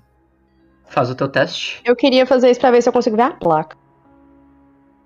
Boa, boa, boa. Ah, teste de Ah, percepção, cada uma pra ver uma coisa diferente. Percepção usa presença. Ok.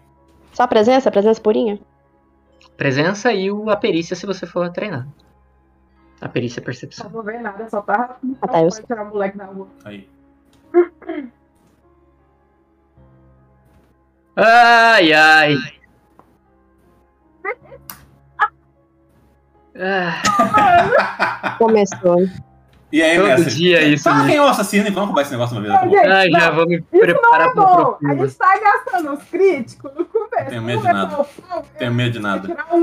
A gente nada. Uma pessoa em específico. O é. caiu de novo. Ai, ai, ok. Enquanto a caminhonete desaparece, Ulisses e Atlas, que só vem a Victoria sair num disparo na direção do Rex.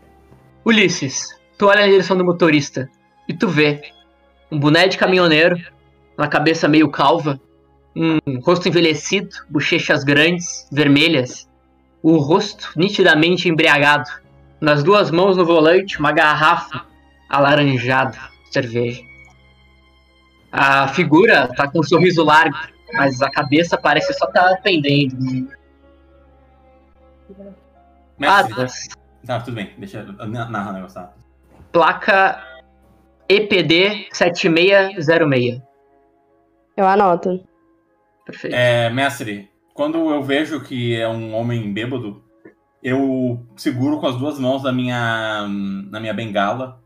Eu olho pro. Eu olho pro, pro carro e eu falo, Tesla. E eu tento puxar, eu tento parar o carro pra ele não, para ele não conseguir andar. Perfeito, perfeito.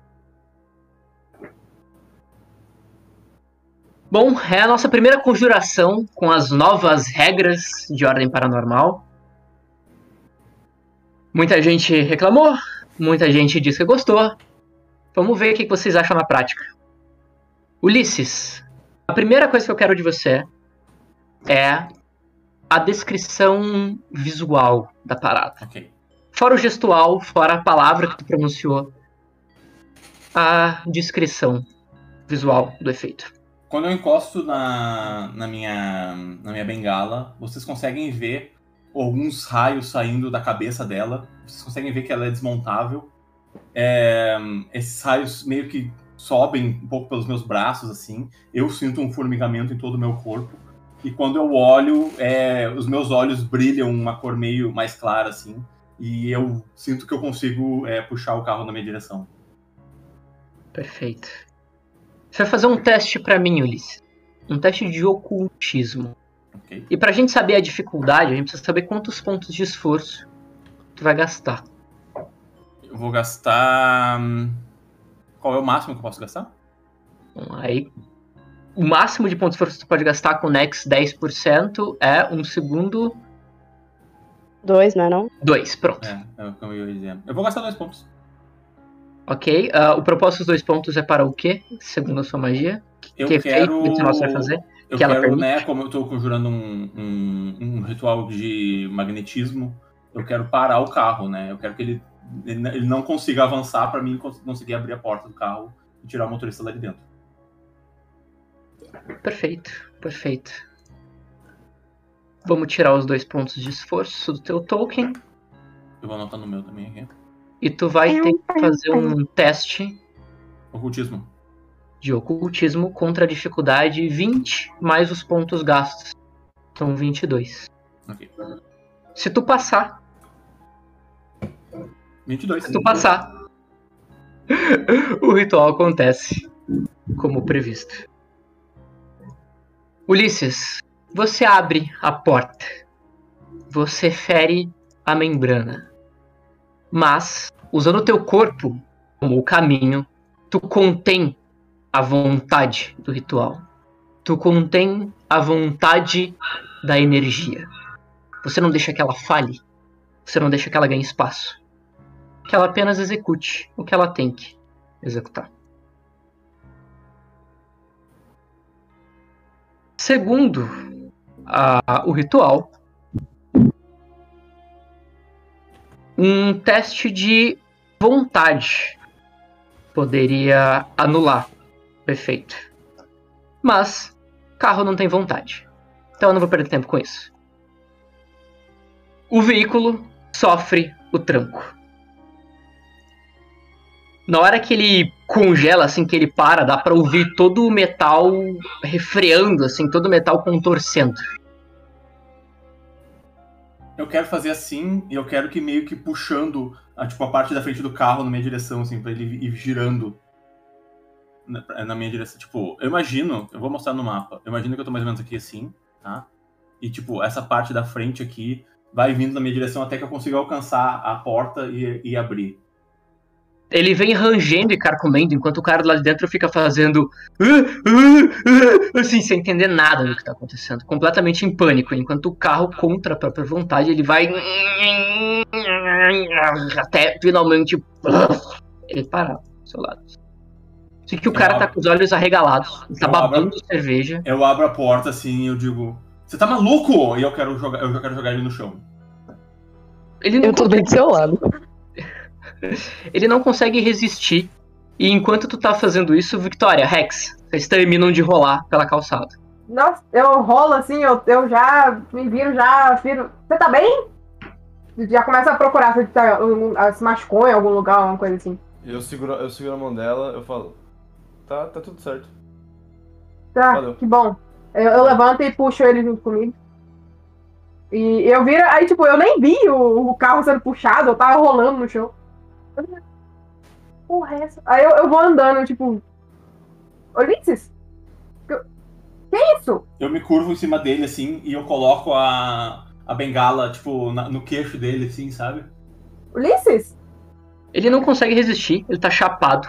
E ele fica fazendo. Com os olhos arregaladíssimos, assim. Ei, Você não devia estar na rua. Podia matar alguém. Eu levanto o, o- Eu levanto a bengala e eu coloco cima do meu ombro de novo, assim. É, Oi? celular. Ixi, e liga pra polícia. A gente não pode deixar É, esse, esse doido na essa, rua. Essa é uma boa ideia. É, eu deixa que eu faço, deixa que eu faço.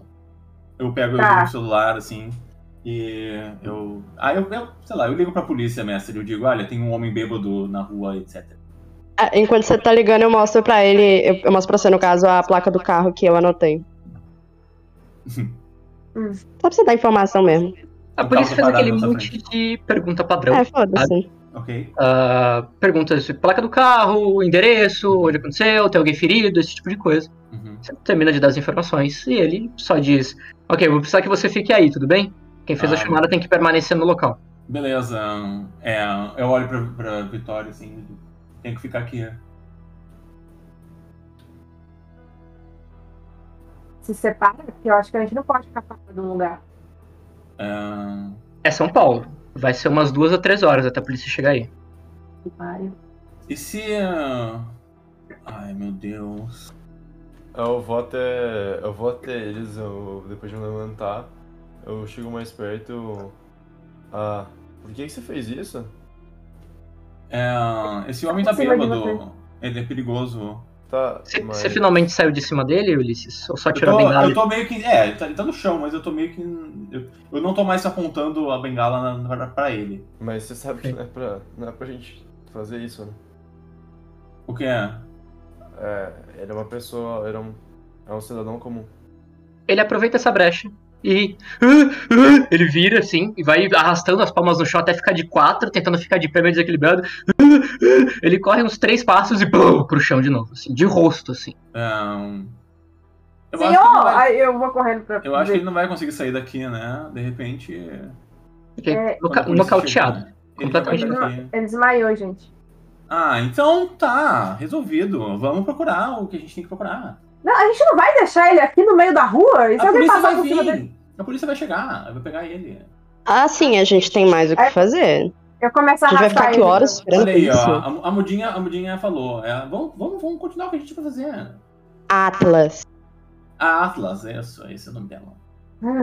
É, Eu, eu vou sozinha, eu vou puxando o cara, nem que eu, vai demorar, porque o cara é gigante, né?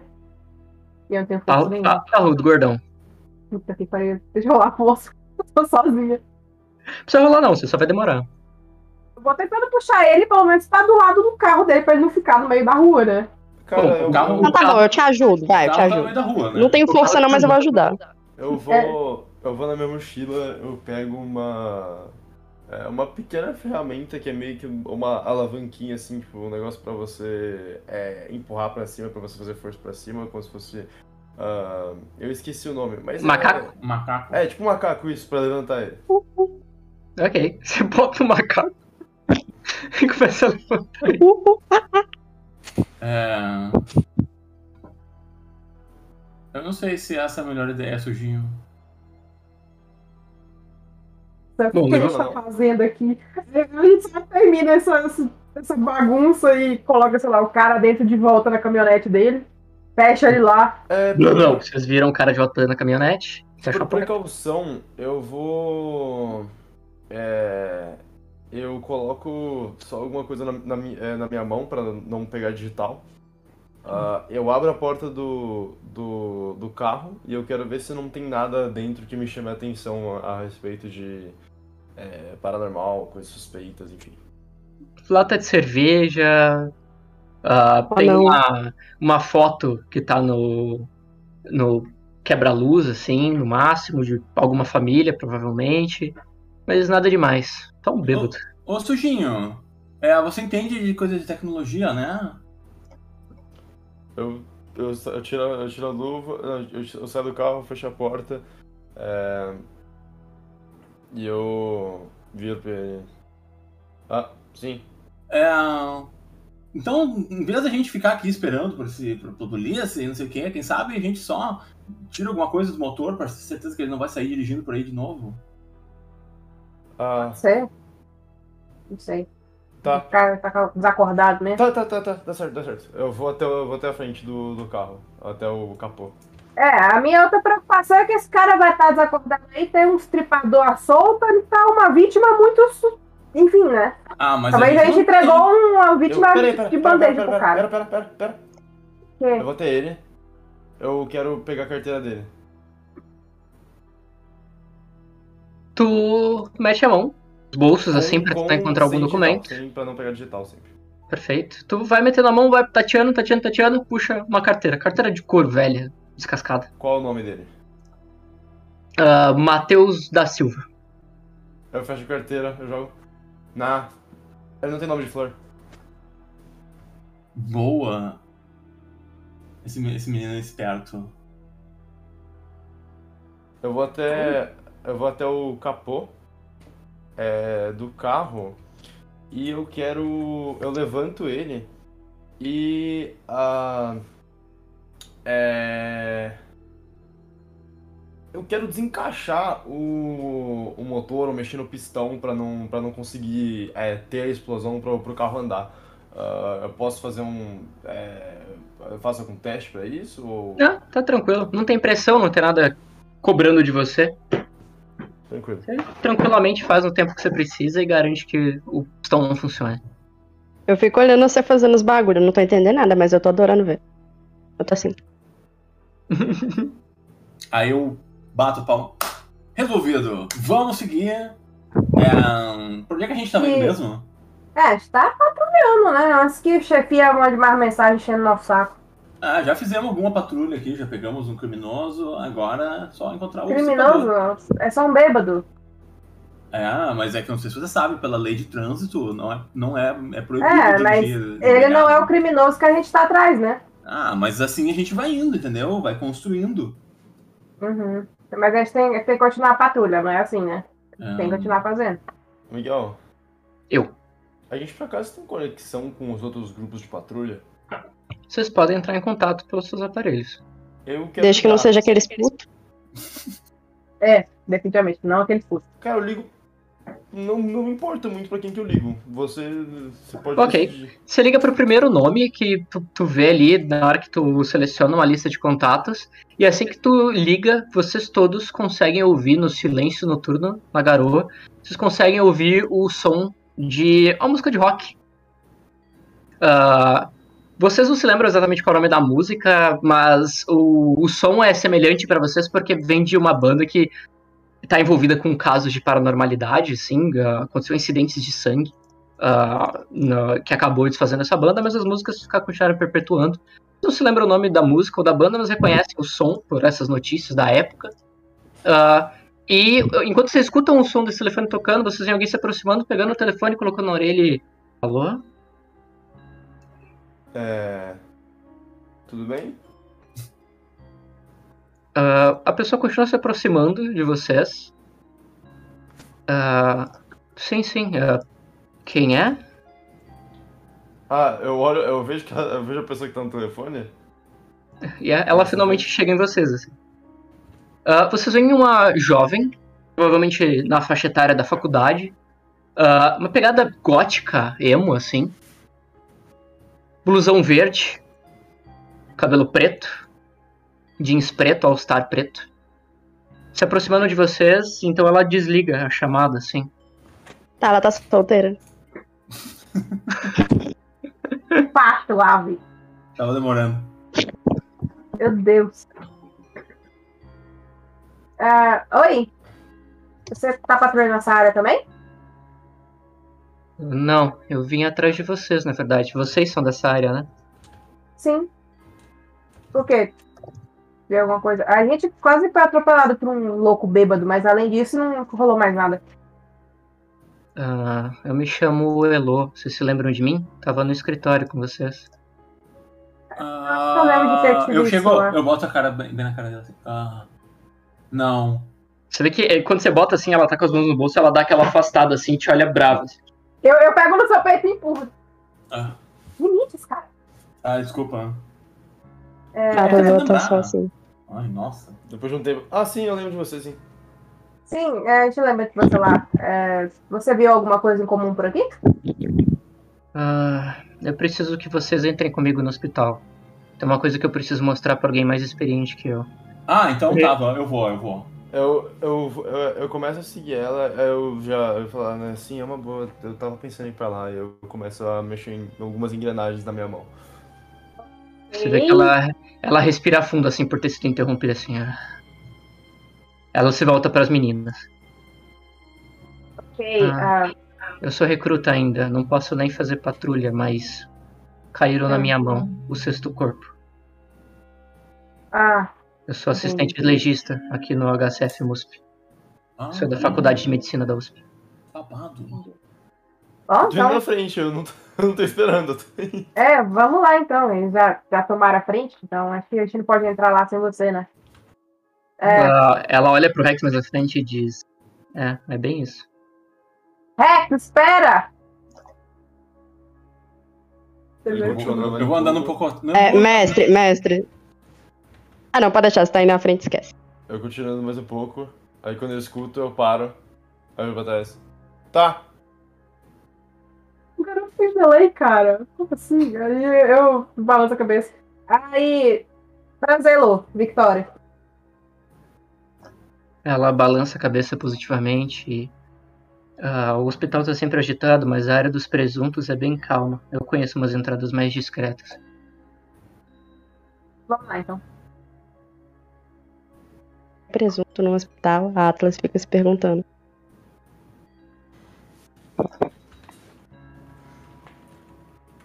Pega assim. Ok. É, presunto À é noite. jeito de falar. Ah, tá. À noite, a gigantesca estrutura do complexo hospitalar de vários prédios, com incontáveis alas e diversos andares, parece infinita em altura e largura. Cada janela fechada por persianas emitindo frestas de luz passam a ilusão de olhos ofídicos em uma aberração de concreto e metal, pois não? Segue.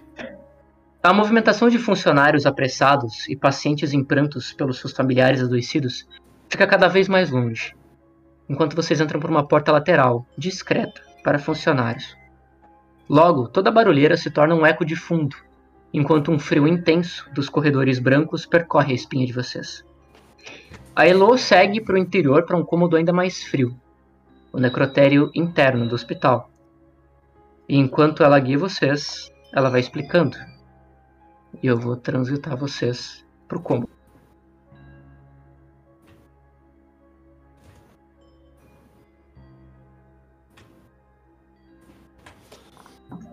Hum.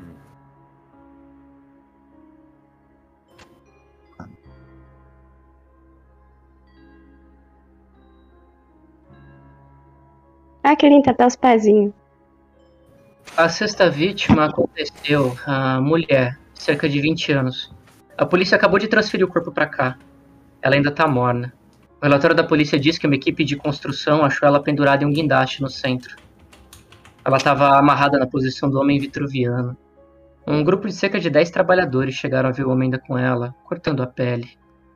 Ela aponta para sobre a mesa e diz: Ali tem um relatório da polícia, ali o corpo. Eu vou ficar no corredor para garantir que ninguém se aproxime ou tentar distrair o pessoal. O resto é com vocês, beleza? É, valeu. Ela se retira. Quando ela tá saindo. Vocês ficam Tá. no... Vocês ficam no cômodo, fechado. Só vocês, o corpo, o relatório e a temperatura baixa. E olhando pro primeiro, ou melhor, pro sexto óbito e o primeiro que vocês têm contato. Ok. Eu quero Ah. ir rapidamente na direção do documento. Eu vou me aproximando do corpo. Nossa, eu peguei a Victoria. Eu vou me aproximar pegou do meu personagem. corpo também. Larga minha mãe gostosa, sai daqui. Desculpa aí, desculpa aí. Ah, Ah, a Elo, então, né? vocês veem que a Elo, ela abre a porta assim, põe só a cabeça pra dentro e diz assim: ah, ah, eu me esqueci de falar, desculpem. Tem um gravador do lado do documento. Ah, se vocês puderem gravar tudo pra mim, para que eu possa ouvir depois. O Herrera não me deixa investigar por ser recruta, mas eu tô tão curiosa quanto vocês. Tá. Tá bom. Ah, Ela volta pro lado de fora. Eu pego. Eu tenho um gravador onde? Tem um gravadorzinho Eu tô vendo, eu tô vendo, eu tô vendo. eu dele. posso só dar uma intuição na fala dela que eu não, eu não sei, eu tô, meio, eu tô meio. Não sei. Rola aí. Pode rolar. Pode, pode rolar com intelecto ou presença, o que tu preferir. Então, enquanto, enquanto eles fazem isso, é, eu, posso, eu posso pegar algumas luvas de médico tipo, que estão de legista? Pode. Perfeito. Você Tá. protege as suas mãos. Eu pego isso, eu quero abrir o, é, eu quero tipo, abrir o corpo, né, abrir a- o, o lençolzinho e é, eu vou, eu vou usufruir da minha habilidade eclético ah, pra ser treinado em, é, em medicina pra analisar qual órgão tá faltando. Perfeito. Antes de qualquer coisa, então, primeira coisa, Rex acabou de levar as mãos ao corpo, enquanto Ulisses acabou de colocar as mãos no gravador, vou até deletar ele daqui, e no documento. Então, com o documento das mãos o Rex com as duas mãos tirando o tecido sobre o corpo, ah, não galera que tem cômodo, né? Não vou revelar nada agora aqui, vai ser tudo descrição verbal mesmo. Ah, a gente começa agora uma cena de investigação. Ah, não vou me alongar nas explicações, o livro já tá aí. Vocês já jogaram uma aventura inteira, não mudaram as regras, então vocês sabem. Tic-tac. Cada um tem um movimento, uma ação. A partir de agora, ah, a gente pode rolar as iniciativas. Vocês podem escolher a ordem que vocês vão querer fazer a cena. O que, que vocês preferem? Acho Vai rolar? Na real, não, a gente pode combinar também. Ou pode rolar. Pra mim tanto Ah, faz. faz. Ah, eu vou primeiro sim. então. Tá, então Ulisses é o primeiro, quem que é o segundo? Pode ser eu. Victoria, terceiro. Ah, então Lavi e É a mesma ordem. Ok, Ulisses. Você é o primeiro. Ação e movimento. Ah, tá, eu, vou pe- eu quero pegar o documento Ok, tá nas suas mãos. e eu quero lê-lo. Voz alta. Lelo aí, Luli. Lê-lo. Lelo. Graças à senhorita Caulfield e à Esté, nossas artistas de documentos, divirta-se. Caralho, mano. Olha que legal. Uh, Legal. É, Mas uma coisa, ele lê em voz alta o Ulisses ou não? É uma pergunta que ele tem que. Posso, eu posso ler. Ah, que fazer a voz, né? Relatório. Caso estripador das cartas. Oficial responsável está censurado. Vítima desconhecida. Sexo biológico feminino. Características: pele parda, cabelos escuros, olhos castanhos. Idade por volta de 20 anos. Ocupação desconhecida. Data 21 de 10 de 2022, que é hoje, né? Imagino. É, localização centro de São Paulo. Resumo. A sexta vítima foi encontrada amarrada em posição vitruviana por cerca de 10 trabalhadores do local, pendurada em um guindaste do centro da cidade. A equipe de construção flagrou uma pessoa de aparência biológica masculina realizando cortes na pele da mesma. Observação. A pessoa fugiu do local suspeito de porte esguio para médio, ainda foragido. Vítima não identificada, nenhuma carta enviada até então. Meu filho, o que, que é isso? Perfeito. Eu posso fazer uma coisa por roleplay que não, não, é, não tem nada a ver com a investigação? Então pode. Você não Eu vai pego, interferir. eu pego o gravador e eu coloco na cara da, da Atlas. E aí? Ah, Beleza. aí eu penso um pouquinho. Ah, É, aí eu estico na direção do Rex. Victoria. Ah, ele. O, o Rex ainda não tirou o, o pano ou ele já tirou? Ele tá com as duas mãos no tecido, assim. Ele acabou de. E aí a gente começou pra valer. tá. É, quais são os pontos de interesse além do corpo na sala? Além do corpo, só restava o documento e o gravador. Não tem mais nada. Tá. O foco é o corpo mesmo. É, eu não conseguiria ajudar. Eu consigo ajudar ele a tirar o, o pano e ainda investigar o, o corpo? Pode, pode. Não conta como ação. Vocês dois terminam de tirar o pano e revelam a uma jovem uh, sem características exóticas, a pele parda, os cabelos escuros, olhos castanhos, nariz e lábios finos. Tão comum quanto qualquer outra vítima até agora. Não tem nenhuma tatuagem que destaque, nenhuma cicatriz assustadora. Um, uma provavelmente universitária. Tá, eu consigo rolar medicina pra ver, tipo, não, não parte do corpo, mas pra olhar se ela tem alguma marca, alguma outra coisa no corpo que dê pra ver, tipo. É, tem alguma pista no corpo dela? Tá. Com exceção do ferimento óbvio, você quer procurar alguma outra pista. É. É isso que você tá querendo dizer. Isso. Pode escolher medicina ou intuição usando intelecto. Medicina. Ui, 20. Você olha com calma e enquanto vai lendo aqueles pequenos sinais nos poucos segundos, uh, você faz conexões e chega à seguinte conclusão. Ele se importa com ela. Ela foi escolhida, mas não por ser especial, e sim por ter algo de especial que ele queria.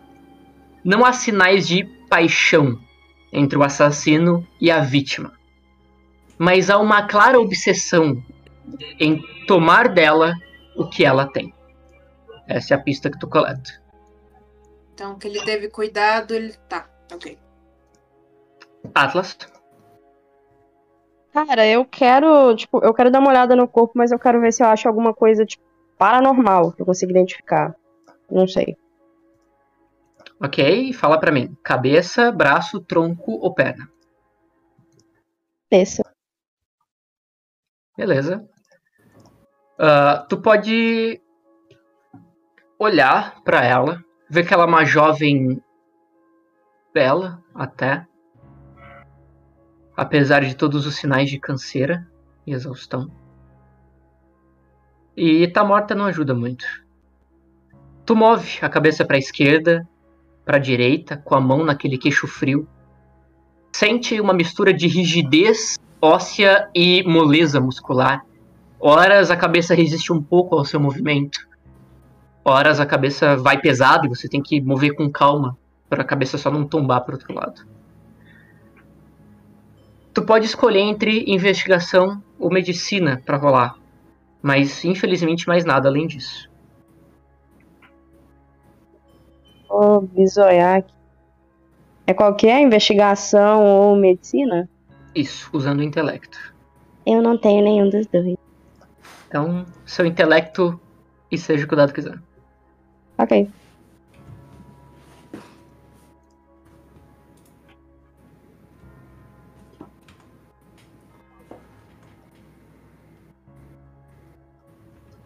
Temos um 18. Você vê uma marca, um hematoma. Ela foi nocauteada com força bruta na base do crânio mas não o suficiente para matar. Ok. Rex.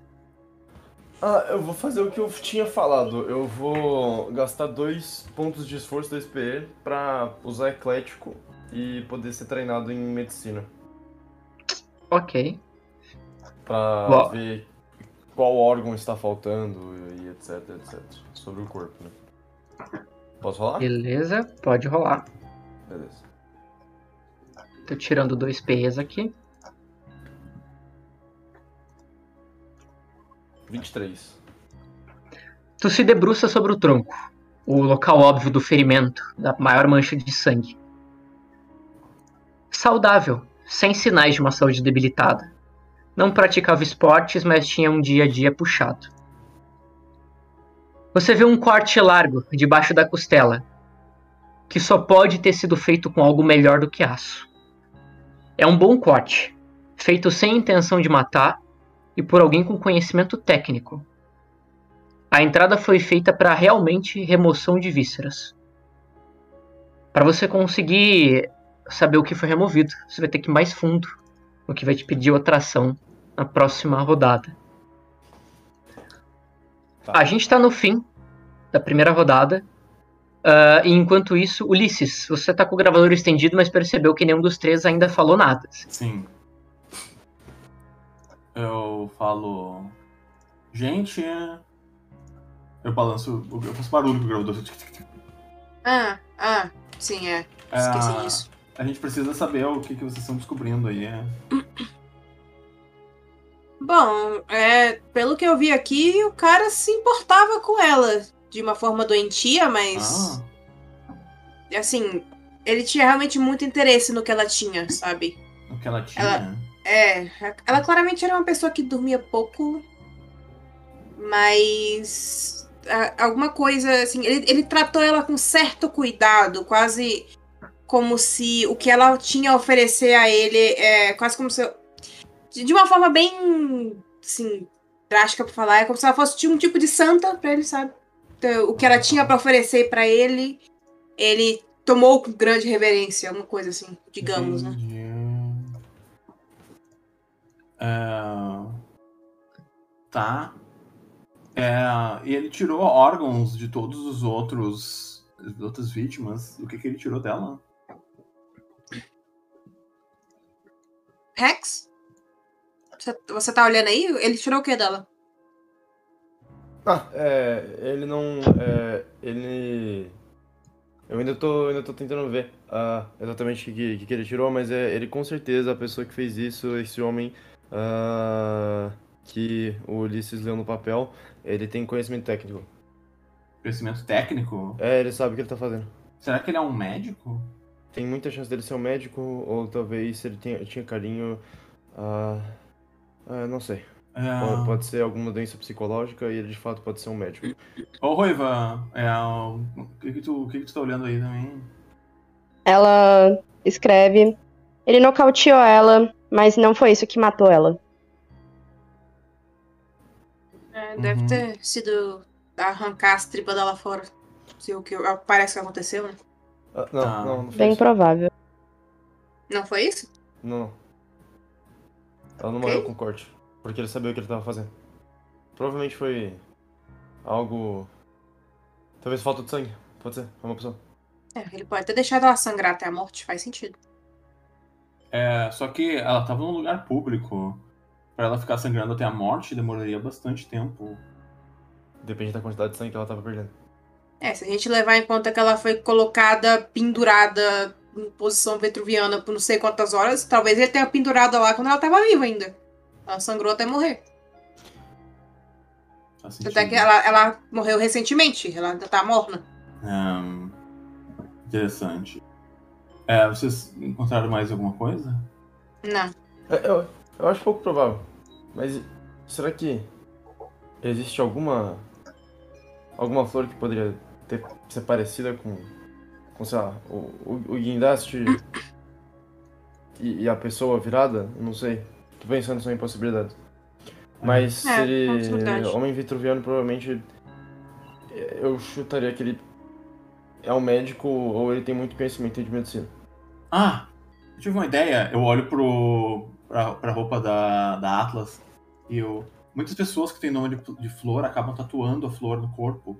Será que ela, essa menina não, não. Aí, tipo, eu vou no corpo dela e eu quero procurar tatuagens. Alguma coisa que diga. Algum, fale alguma coisa. Damos início à segunda É, rodada. posso fazer uma coisa antes dele encostar? Ah, claro. É, eu falo. ah, Espera, Ah. pega a luva. Ah, Seu digital não pode aparecer. ai, não, não se preocupe, eu tenho as minhas. Eu tiro umas luvas assim, roxas. Roxas. Uhum, Roxas, com glitter. uhum. O cara tem luva roxa, velho. Como é que pode uma coisa dessa? Aí eu, aí eu, aí eu vou, eu procuro. eu procuro. Ok. Ulisses. Cabeça. Não tem mais nada. A Atlas já concluiu. Braços, pernas não foram olhadas. Psique, a Victoria já concluiu. O tronco a partir da abertura que o Rex já fez até agora, empurrando o tecido e a carne para cima e para baixo, abrindo o bom corte feito sem intenção de matar, com algo mais eficiente do que aço. Vocês sentem o cheiro ferroso forte no ar, cheiro de sangue intenso. Ela foi morta há poucas horas. O cheiro ainda é muito forte, muito vívido. A pele ainda está levemente firme. As costelas emitem pequenos estalos, se incomodando com o empurrar que o Rex está projetando na abertura. Eu vou fazer uma pergunta para cada um dos quatro. Eu quero que vocês sejam sinceros. Lembrando que vocês não precisam dar com a língua nos dentes. Só sejam sinceros. Ulisses. Você já teve diante de um corpo sendo aberto na tua frente? Não. Victoria. Você já teve diante de um corpo sendo aberto na sua frente? Já. Atlas. Hum. Mesma pergunta. Talvez eu tenha visto e eu só não me lembro. Perfeito. Rex, mesma pergunta. Sim.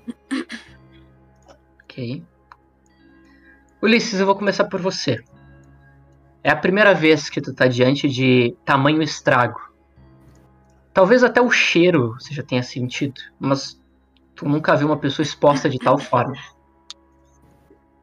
Parece até estranho. Parece um boneco. Você sabe que o sobrenatural existe. Você sabe que tinha algo ali dentro que não tem mais. Mas ainda assim, ver o Rex com as duas mãos dentro, puxando para cima e para baixo a carne e vendo todo o corpo reagir a isso, é novidade para você. Vamos ver o quão bem, Ulisses, tu lida com essa novidade, esse estrago que tu tá testemunhando. Faça para mim um teste, teste simples, de vontade. Pode usar intelecto, pode usar presença, tu pode escapar pelo racional ou pela tua força de vontade, o que tu preferir. Tá bom. Eu vou usar presença. Ele recebe bônus pelas luvas roxas. Obrigado. Estiloso. Pelo estilo, ele recebe bônus. 15. Tua força de vontade é maior do que o empecilho no teu caminho. É um cara corajoso. Ou maluco. Mas tu segue firme. Enquanto o teu estômago borbulha.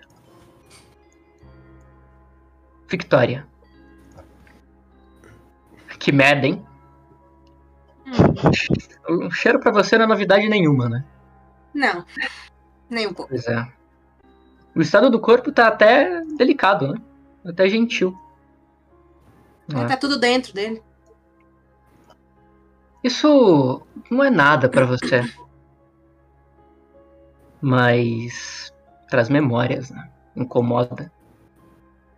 Quando você vê o Rex ali finalmente dilatando aquele buraco, revelando os pulmões, o intestino um pouco abaixo, tudo parado, sem bater, sem se mover, sequinho até, talvez pela perda de sangue. Te faz lembrar daquele dia. Faz um teste de vontade pra mim. Uma vontade fácil, que você já tá acostumada a conter. Pode usar intelecto ou presença, pode ser força de vontade ou racionalidade. Vou com. Racionalidade, vou com intelecto. Manda ver.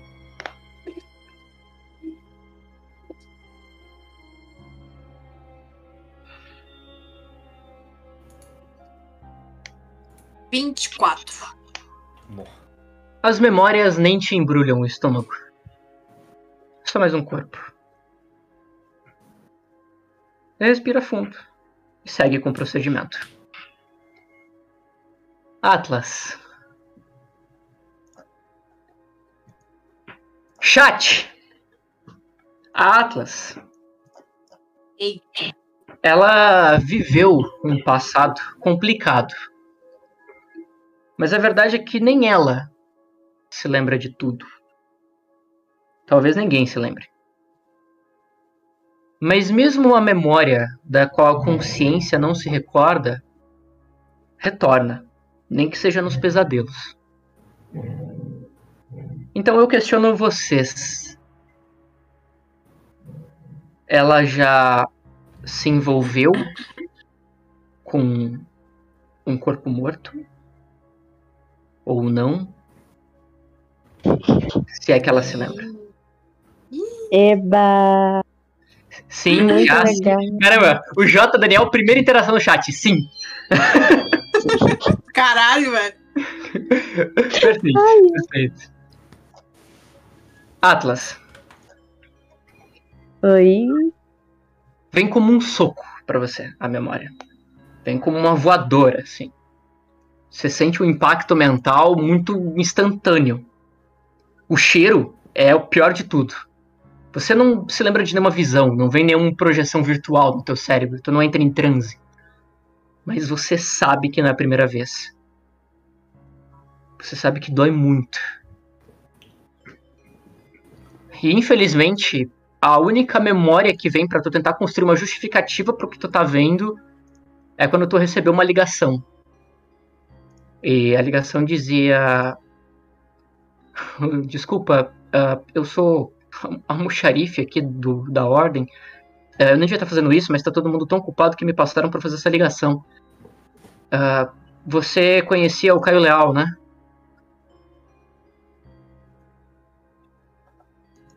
Ah, então, Atlas, pediram pra informar pra você que, infelizmente, ele veio a falecer.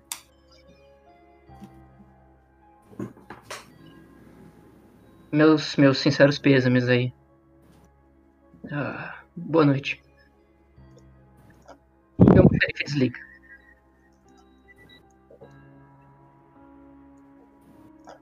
Atlas, faz pra mim um teste de vontade. Mais uma vez, presença ou intelecto, pode usar o que tu preferir. Olha, pra mim dá no mesmo. O mestrinho pegou pesado aí, velho. Tá, foram vocês que Foda, escolheram. mano. O 25. Tu foi com presença ou com intelecto? Por questões Eu de. fui com presença. Atlas. Você sabe muito bem que se ele morreu, ele morreu tentando proteger alguém, ele morreu tentando salvar uma vida. Não é um tipo de morte que se deve lembrar com pesar ou com dor. Não, ele fez o certo. Ah, É provável que você um dia talvez tenha o mesmo destino. Mas se for pra morrer salvando a vida de alguém, como ele já se arriscou pra salvar a sua, vale a pena. Tu segue firme. Rex, Oi. você não sente nada. É um passeio no parque pra você. Dando início à segunda rodada, Ok, né? Tá bom, beleza, tudo certo. Traumatizados. Como sempre. nenhum de vocês transparece as preocupações nas suas mentes, todos vocês se debruçam de volta sobre o corpo. O Rex parece que tá interagindo com o corpo como se estivesse interagindo com uma peça de engrenagem, tentando entender como tudo funciona e como as coisas se encaixam. Parece ser o menos abalado ou preocupado de qualquer um de vocês. E aí, Ulisses, você é o primeiro. Eu posso investigar os braços ou as pernas, é isso? Isso. Ou tirar proveito do buraco que o Rex está dilatando pra olhar dentro dele. Muito nojento. Eu, vou mexer, eu quero ver os braços. Perfeito. Quero procurar algum tipo de tatuagem. Não são musculosos, mas tem marcas de quem esteve sempre de mochila pesada nas costas. Tu não encontra nenhuma tatuagem, nem marca de nascença. Tu pode fazer uma investigação ou medicina nesses braços. Eu vou fazer a investigação. Manda ver, com intelecto.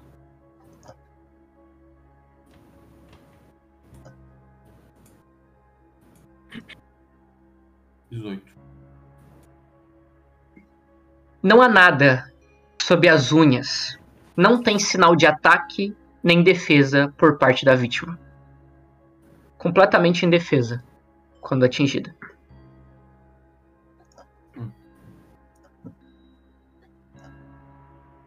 É, eu pego o gravador eu falo. é, não tem nenhum tipo de sinal de ataque nem de defesa. É, essa vítima foi pega totalmente de sopetão. A Bia tá andando na rua e depois, tipo, ah! E esse deve ter sido. Deve ter sido assim que o cara pegou ela. E pelo visto, como ela é um tipo de universitária, ela só tinha o hábito de carregar a mochila nas costas e tal. Mas fora isso eu não encontrei mais nada. Victoria. Dá dois segundinhos que eu. Victoria, você. Ah, falta só as pernas, né? Pernas. Tá, então eu vou analisar as pernas dela. Músculos naturais, provavelmente desenvolvidos em suas caminhadas estudantis. Calos nas laterais dos dedinhos reforçam isso. Investigação ou percepção.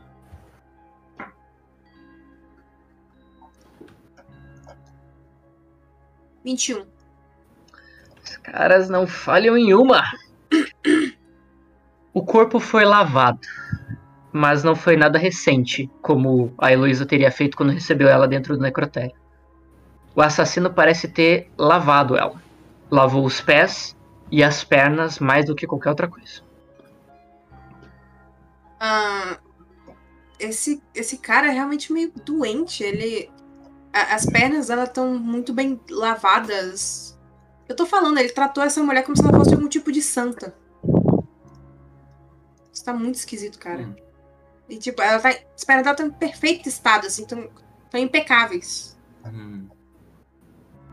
É. Uma coisa. É.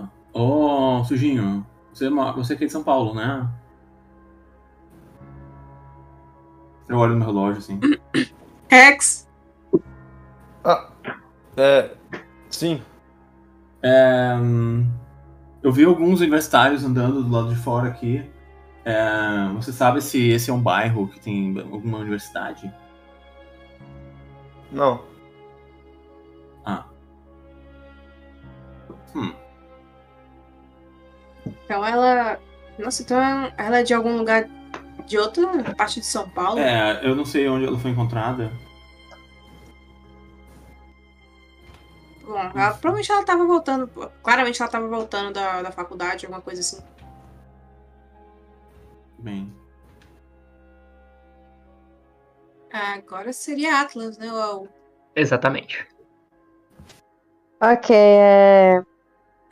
Onde mais que tem pra investigar do, do body mesmo?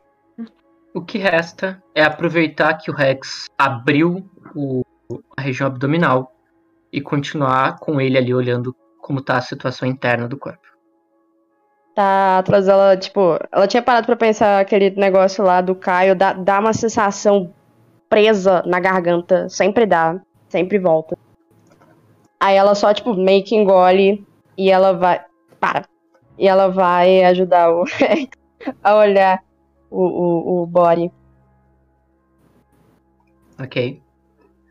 Tu pode escolher analisar o ferimento, exatamente como o ferimento foi feito, o corte, etc. Tu pode analisar os órgãos internos do ferimento para cima ou do ferimento para baixo. São três opções. Por enquanto eu vou ficar só como a ferida foi feita mesmo. Ok. Ah, tu tem medicina ou qualquer perícia que você possa relacionar a armas brancas? Como luta. Né? Não. Mas nenhuma outra no teu personagem. Assim, não que eu saiba, pelo menos. Então, intelecto seco. Ok.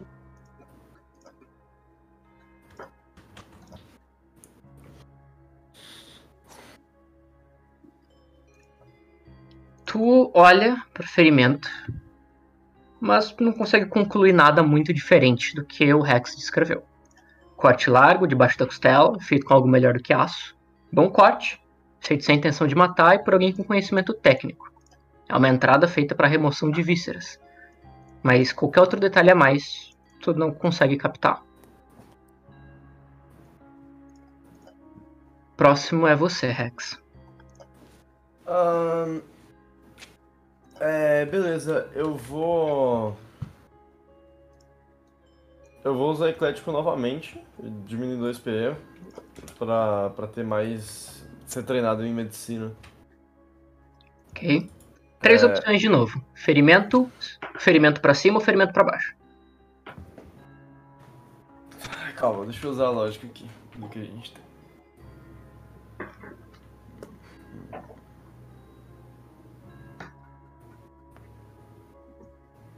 Ele tá, ele tá tipo no meio do abdômen, um pouco abaixo do pulmão, é isso? Isso, exatamente. Se eu, Torácica. se eu puder representar, estaria aqui. Tá. Calma aí. Eu vou pra cima.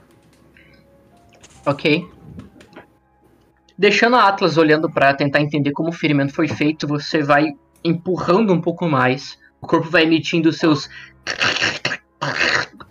de carne e osso. E tu vai olhando pra cima. Quanto deu? Deixa eu ver aqui. 15. Pequena perfuração sobre o coração. Agulha de grande calibre. Você gira na sua mente o que isso pode ser, e o mais provável, quando se faz esse tipo de perfuração com agulha de grande calibre no coração, é injeção de epinefrina. Ele tentou manter ela acordada o máximo possível.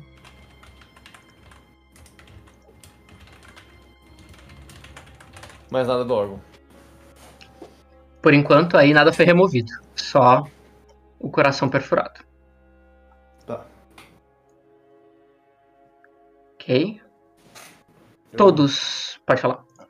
Eu coloco a mão um pouco mais, mais, é, mais no fundo, eu vou analisando meio que é bem, bem normal, enquanto todos eles parecem estar meio desconfortáveis. Eu pareço enfiar a mão tran é, tranquilo, eu, eu olho, eu vou pegar a lanterna que eu tenho, eu vou colocando pra dar uma olhada.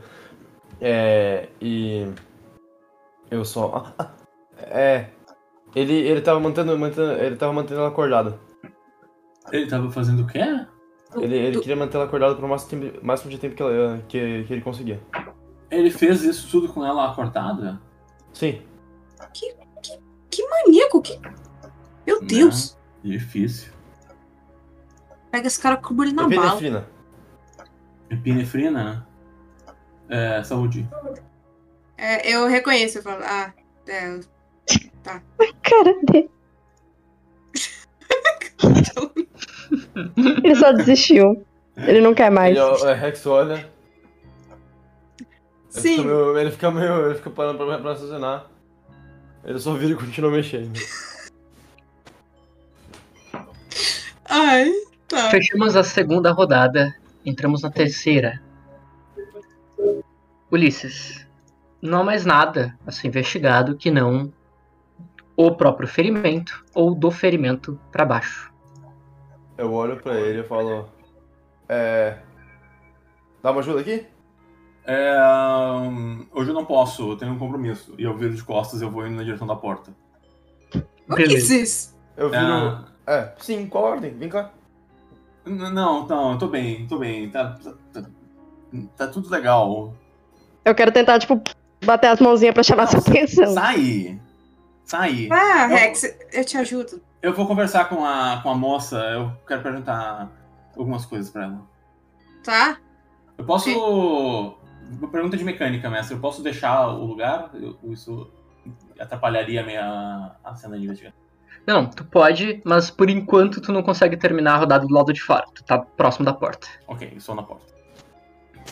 É, eu balanço a cabeça. Tá, Rex, eu te ajudo. Aí eu vou, vou ajudar ele a. O, o que, que você falou que dá pra investigar? Tipo, dentro do ferimento e abaixo? É abaixo agora só. Abaixo agora? Tá. É, só sobrou abaixo, porque já foi ferimento, já foi em cima, só falta embaixo. Tá, então eu vou investigar abaixo. Perfeito.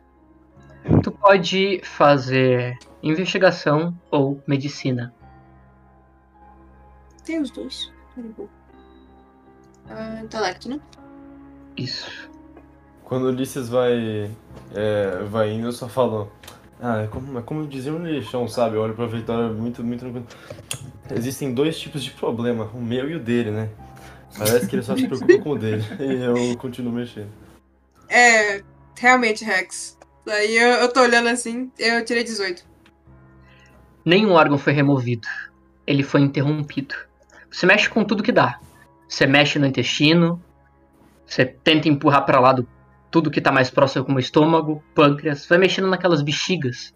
Vai esfregando naquelas enormes cordas de carne. Mas nada foi removido. Ele foi interrompido. Por isso que eles viram ele com as mãos no corpo dela. Ele tava trabalhando em retirar o órgão, mas ach- pegaram ele antes. Qual órgão? Eu não sei. N- nenhum deles foi removido. Ela tá completa. Qual que tá em melhor estado? Eu consigo identificar isso, mestre?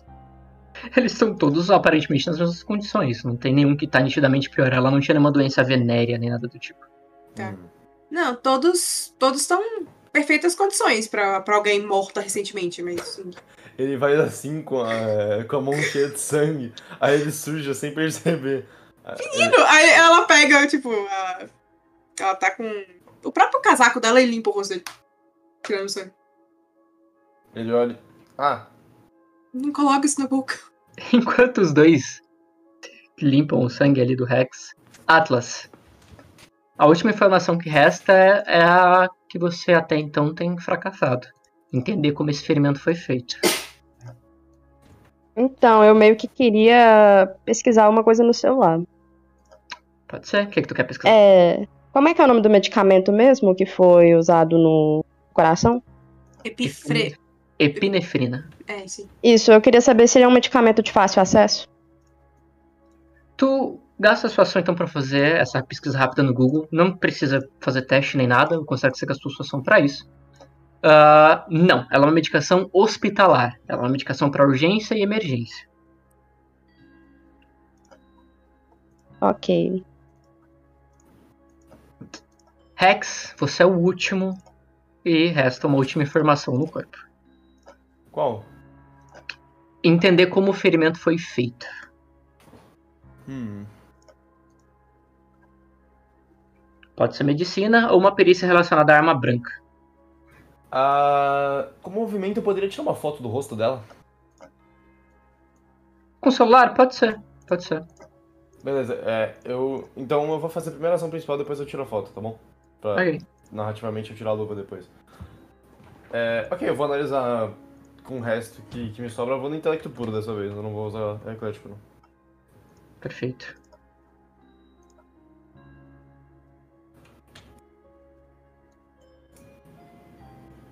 Quatorze. Infelizmente, sem o teu eclético, ah, sem cavar nos teus conhecimentos, tu não, não faz ideia de como exatamente ele conseguiu fazer um corte que claramente não foi feito por aço, assim. foi feito por alguma coisa mais eficiente do que isso.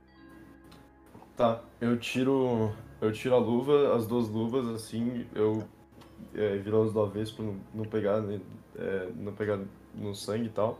Eu viro no lixo e, colo é, e coloco no lixo. Mas eu não viro, eu não fico assim, eu seguro tipo assim, tranquilo e jogo no lixo. Ah, logo depois eu pego eu pego meu celular, é, eu vou é, e tiro uma foto do rosto dela. Perfeito. Rex, enquanto tu fotografa, Ulisses, tu se lembra de que tu tá saindo com o gravador na mão. Verdade. É... Nossa, gente, eu nem me liguei, eu tô com o gravador. Aí eu. Pega aí, eu jogo na direção da Atlas. Que é o que tá mais perto. Eu pego? Eu consigo pegar? Enquanto o gravador tá no ar, vocês todos escutam do lado de fora, próximo da porta. O Ulisses é o que escuta melhor. Escutam um. Então barulho de alguma coisa caindo no chão. Alguma coisa pesada. Então, Gente, Atlas, Que? no meio dessa barulheira que acabou de acontecer, faz pra mim uma jogada de agilidade com reflexo. Pra ver se tu pega esse gravador. Meu Deus do céu, deixa eu ver se eu tenho. Reflexo. Nossa, Ah, eu fica- tenho, graças a Deus. Ah, tá. Achei que ia ser um, um Liz com Dante jogando pote de cinzas. Perfeito. Que, que rolada tá tendo? lá? Que, que, que, que dia tu tá tendo? E o combate, hein? Eu tô preocupada com o combate. Tu estende os braços Já rápido. era. O gravador cai nas tuas palmas abertas, tu consegue pegar ele pro reflexo, talvez com um movimento mais brusco do que tu tá acostumado a fazer. Então, Ulisses, tu vê que a maçaneta, a maçaneta da porta gira, ela desce. Enquanto a maçaneta gira, tu tem a sensação de algo muito ruim. Tu tem a sensação de que tem algo muito ruim muito perto de você. A porta. se- Alguém até quitou. Falou? Não, o O cara Khalid- desistiu. Desistiu. Não, tá bugado. Ele não quer deixar que matou o Rex, tadinho. Não julgo. Seja lá quem for, você olha pela porta se abrindo uma figura humanoide. Ela tá toda coberta por roupa, sobretudo e balaclava. Tecidos na face e chapéu. Ela é praticamente indistinguível, não sendo dois braços e duas pernas. Vou destacar pro pessoal. Chupa cu. Um pouco de Goianinha. Hum, Ele mesmo.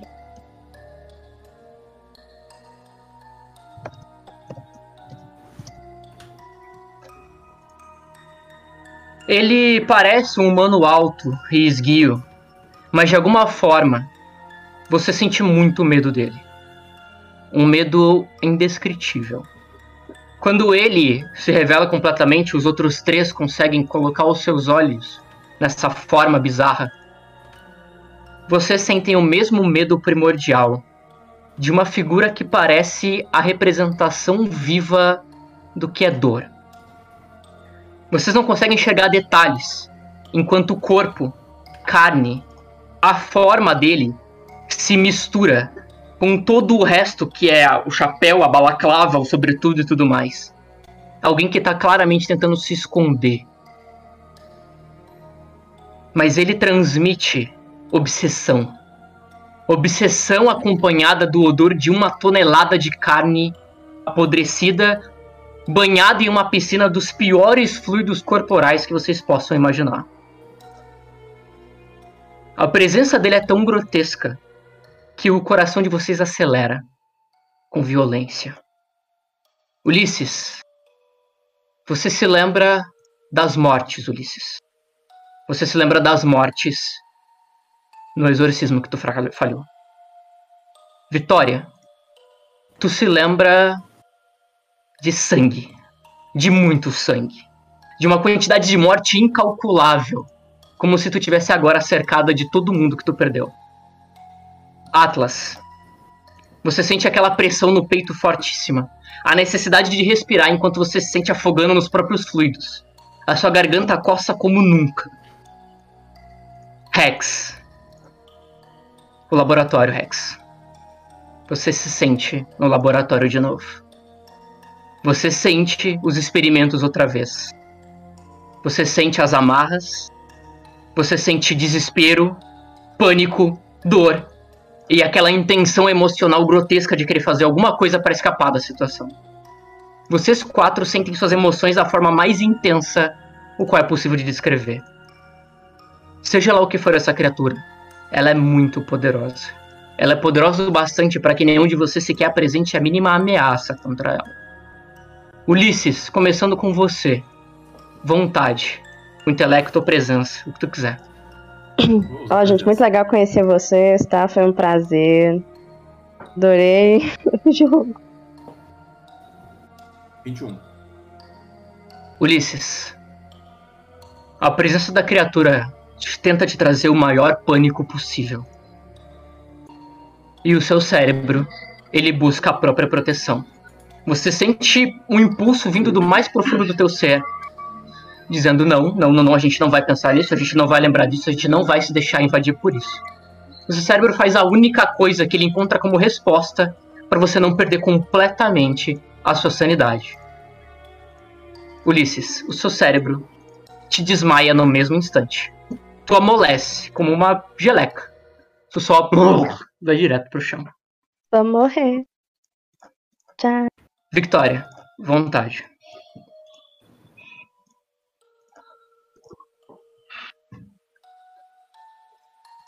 Vinte e um também. Teimosa. Não vai se deixar abalar. Não foi culpa sua. Você sabe que não foi culpa sua. Você não tem nada a ver com aquilo. E ele não vai trazer pra você esses sentimentos exagerados. Mas o que fazer? O que, que você pode fazer pra se proteger disso? A sua cabeça é mais importante do que qualquer outra coisa. Na presença dele, você só desmaia. Atlas. Com as mãos indo pro pescoço. Teste de vontade. Ai, Deus. Vontade com presença, né? Isso. Tá, calma aí.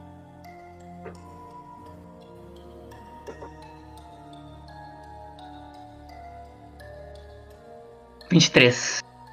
Atlas. Você vê sua mão esquerda contendo a sua mão direita. Você não vai passar por aquilo de novo. Mas ele quer que você passe. A presença dele desperta em você ódio, rancor, abandono. Que estrago a paternidade pode fazer. Só tem um jeito de não pensar no seu pai, Atlas. Desmaia. Rex. Vontade. O rei. Rex, foi O galã de mundo, Rex, novela. Pelo amor de Deus. 12. Rex. Cabeça nunca foi o teu forte, né, amigo? Você resolveu o seu problema no laboratório. Sendo útil. Trabalhando com o que você tinha acesso. Mas não tem engrenagens dentro da tua cabeça. E não existe ferramenta nas tuas mãos que te proteja da imersão terrível de memórias que tu tem agora. Uma palavra pesa forte em você: sangue. Sangue, sangue, sangue, sangue sobre tudo. Você olha pro teu ombro esquerdo. Vê o teu equipamento. E sua cabeça racha. Tu vai sofrer 2d6 de dano mental. Não vai sair um vivo no final. Perde Meu 6 Deus. pontos de sanidade. Não vai sair um vivo no final dessa porra. E com essa perda de insanidade, vamos brincar um pouco. Não, Não, não. não, tô, tô tão legal, não. Brincar não, gente. Que todo mundo aqui é adulto. Não, brincar.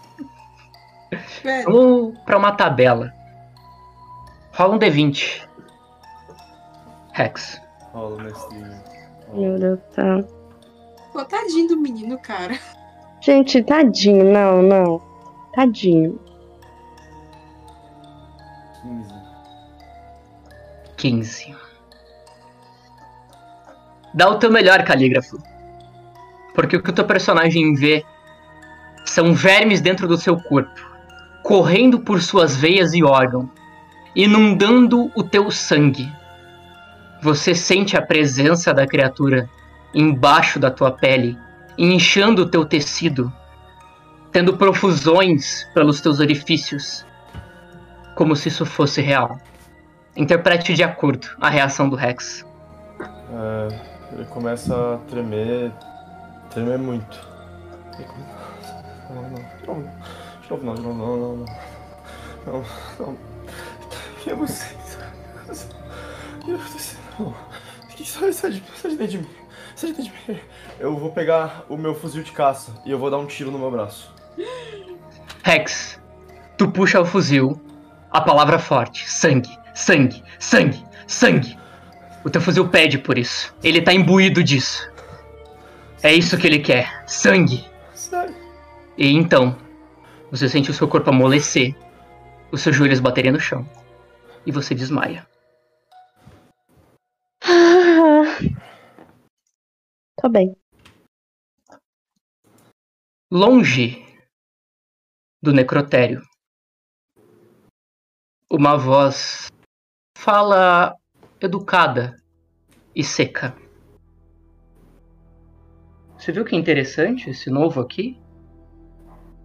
Parece bem melhor do que o estripador. Como assim, senhora? Veja a ficha dele.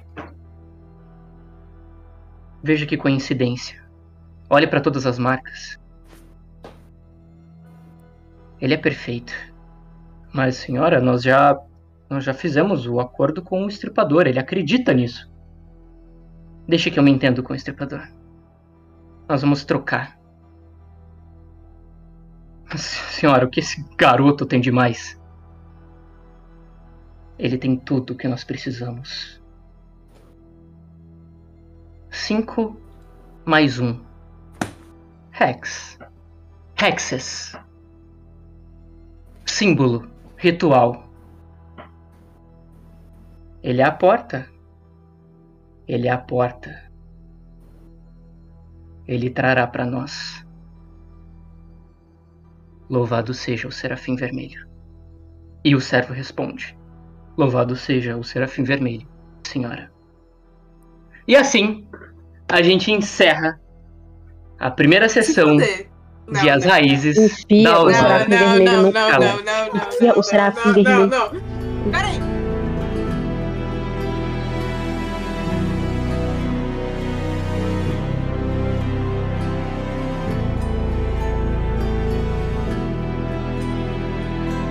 E agradecendo aos nossos queridos apoiadores que nos ajudam a manter esse podcast de pé: Arthur Electo, Anderson Bissoli, Bianca MS, Bru Winchester, Dan Nashi, Cássia Alves, Davi Alex, Davi Pontes, Elisa SB, Felipe de Melo, Felipe Poncelas, Fernando Fuga, Gabriel Rodrigues, Gabriel Silva, Grace Mariana, Ginjas, Joey William, Júpiter JPT, Kael, Leonardo Barcelos, Mariana Cipolla, Mesquita, Mike Couto, Miguel Beholder, nosso querido narrador, inclusive, Pablo Wendel, Rafael Gediel, Rafael Lang, outro narrador que, né, enfim, Rankin, Rodrigo Cardoso, Senhor Veríssimo, Chay, Tracol, Thiago Silva e Victor Castelo. Obrigado pelo apoio de vocês e eu espero que vocês tenham aproveitado o primeiro episódio. Até a próxima! Valeu, gente. É, eu quero agradecer todo mundo que ajudou nessa campanha. Miguel, Gibi, Vani, Bu, Kushi, Thor, Ashen. Muito obrigado pela contribuição de vocês. Eu queria aproveitar para agradecer a todos vocês que nos assistem, pelo carinho que vocês nos dão. É incrível poder fazer parte de uma comunidade tão foda.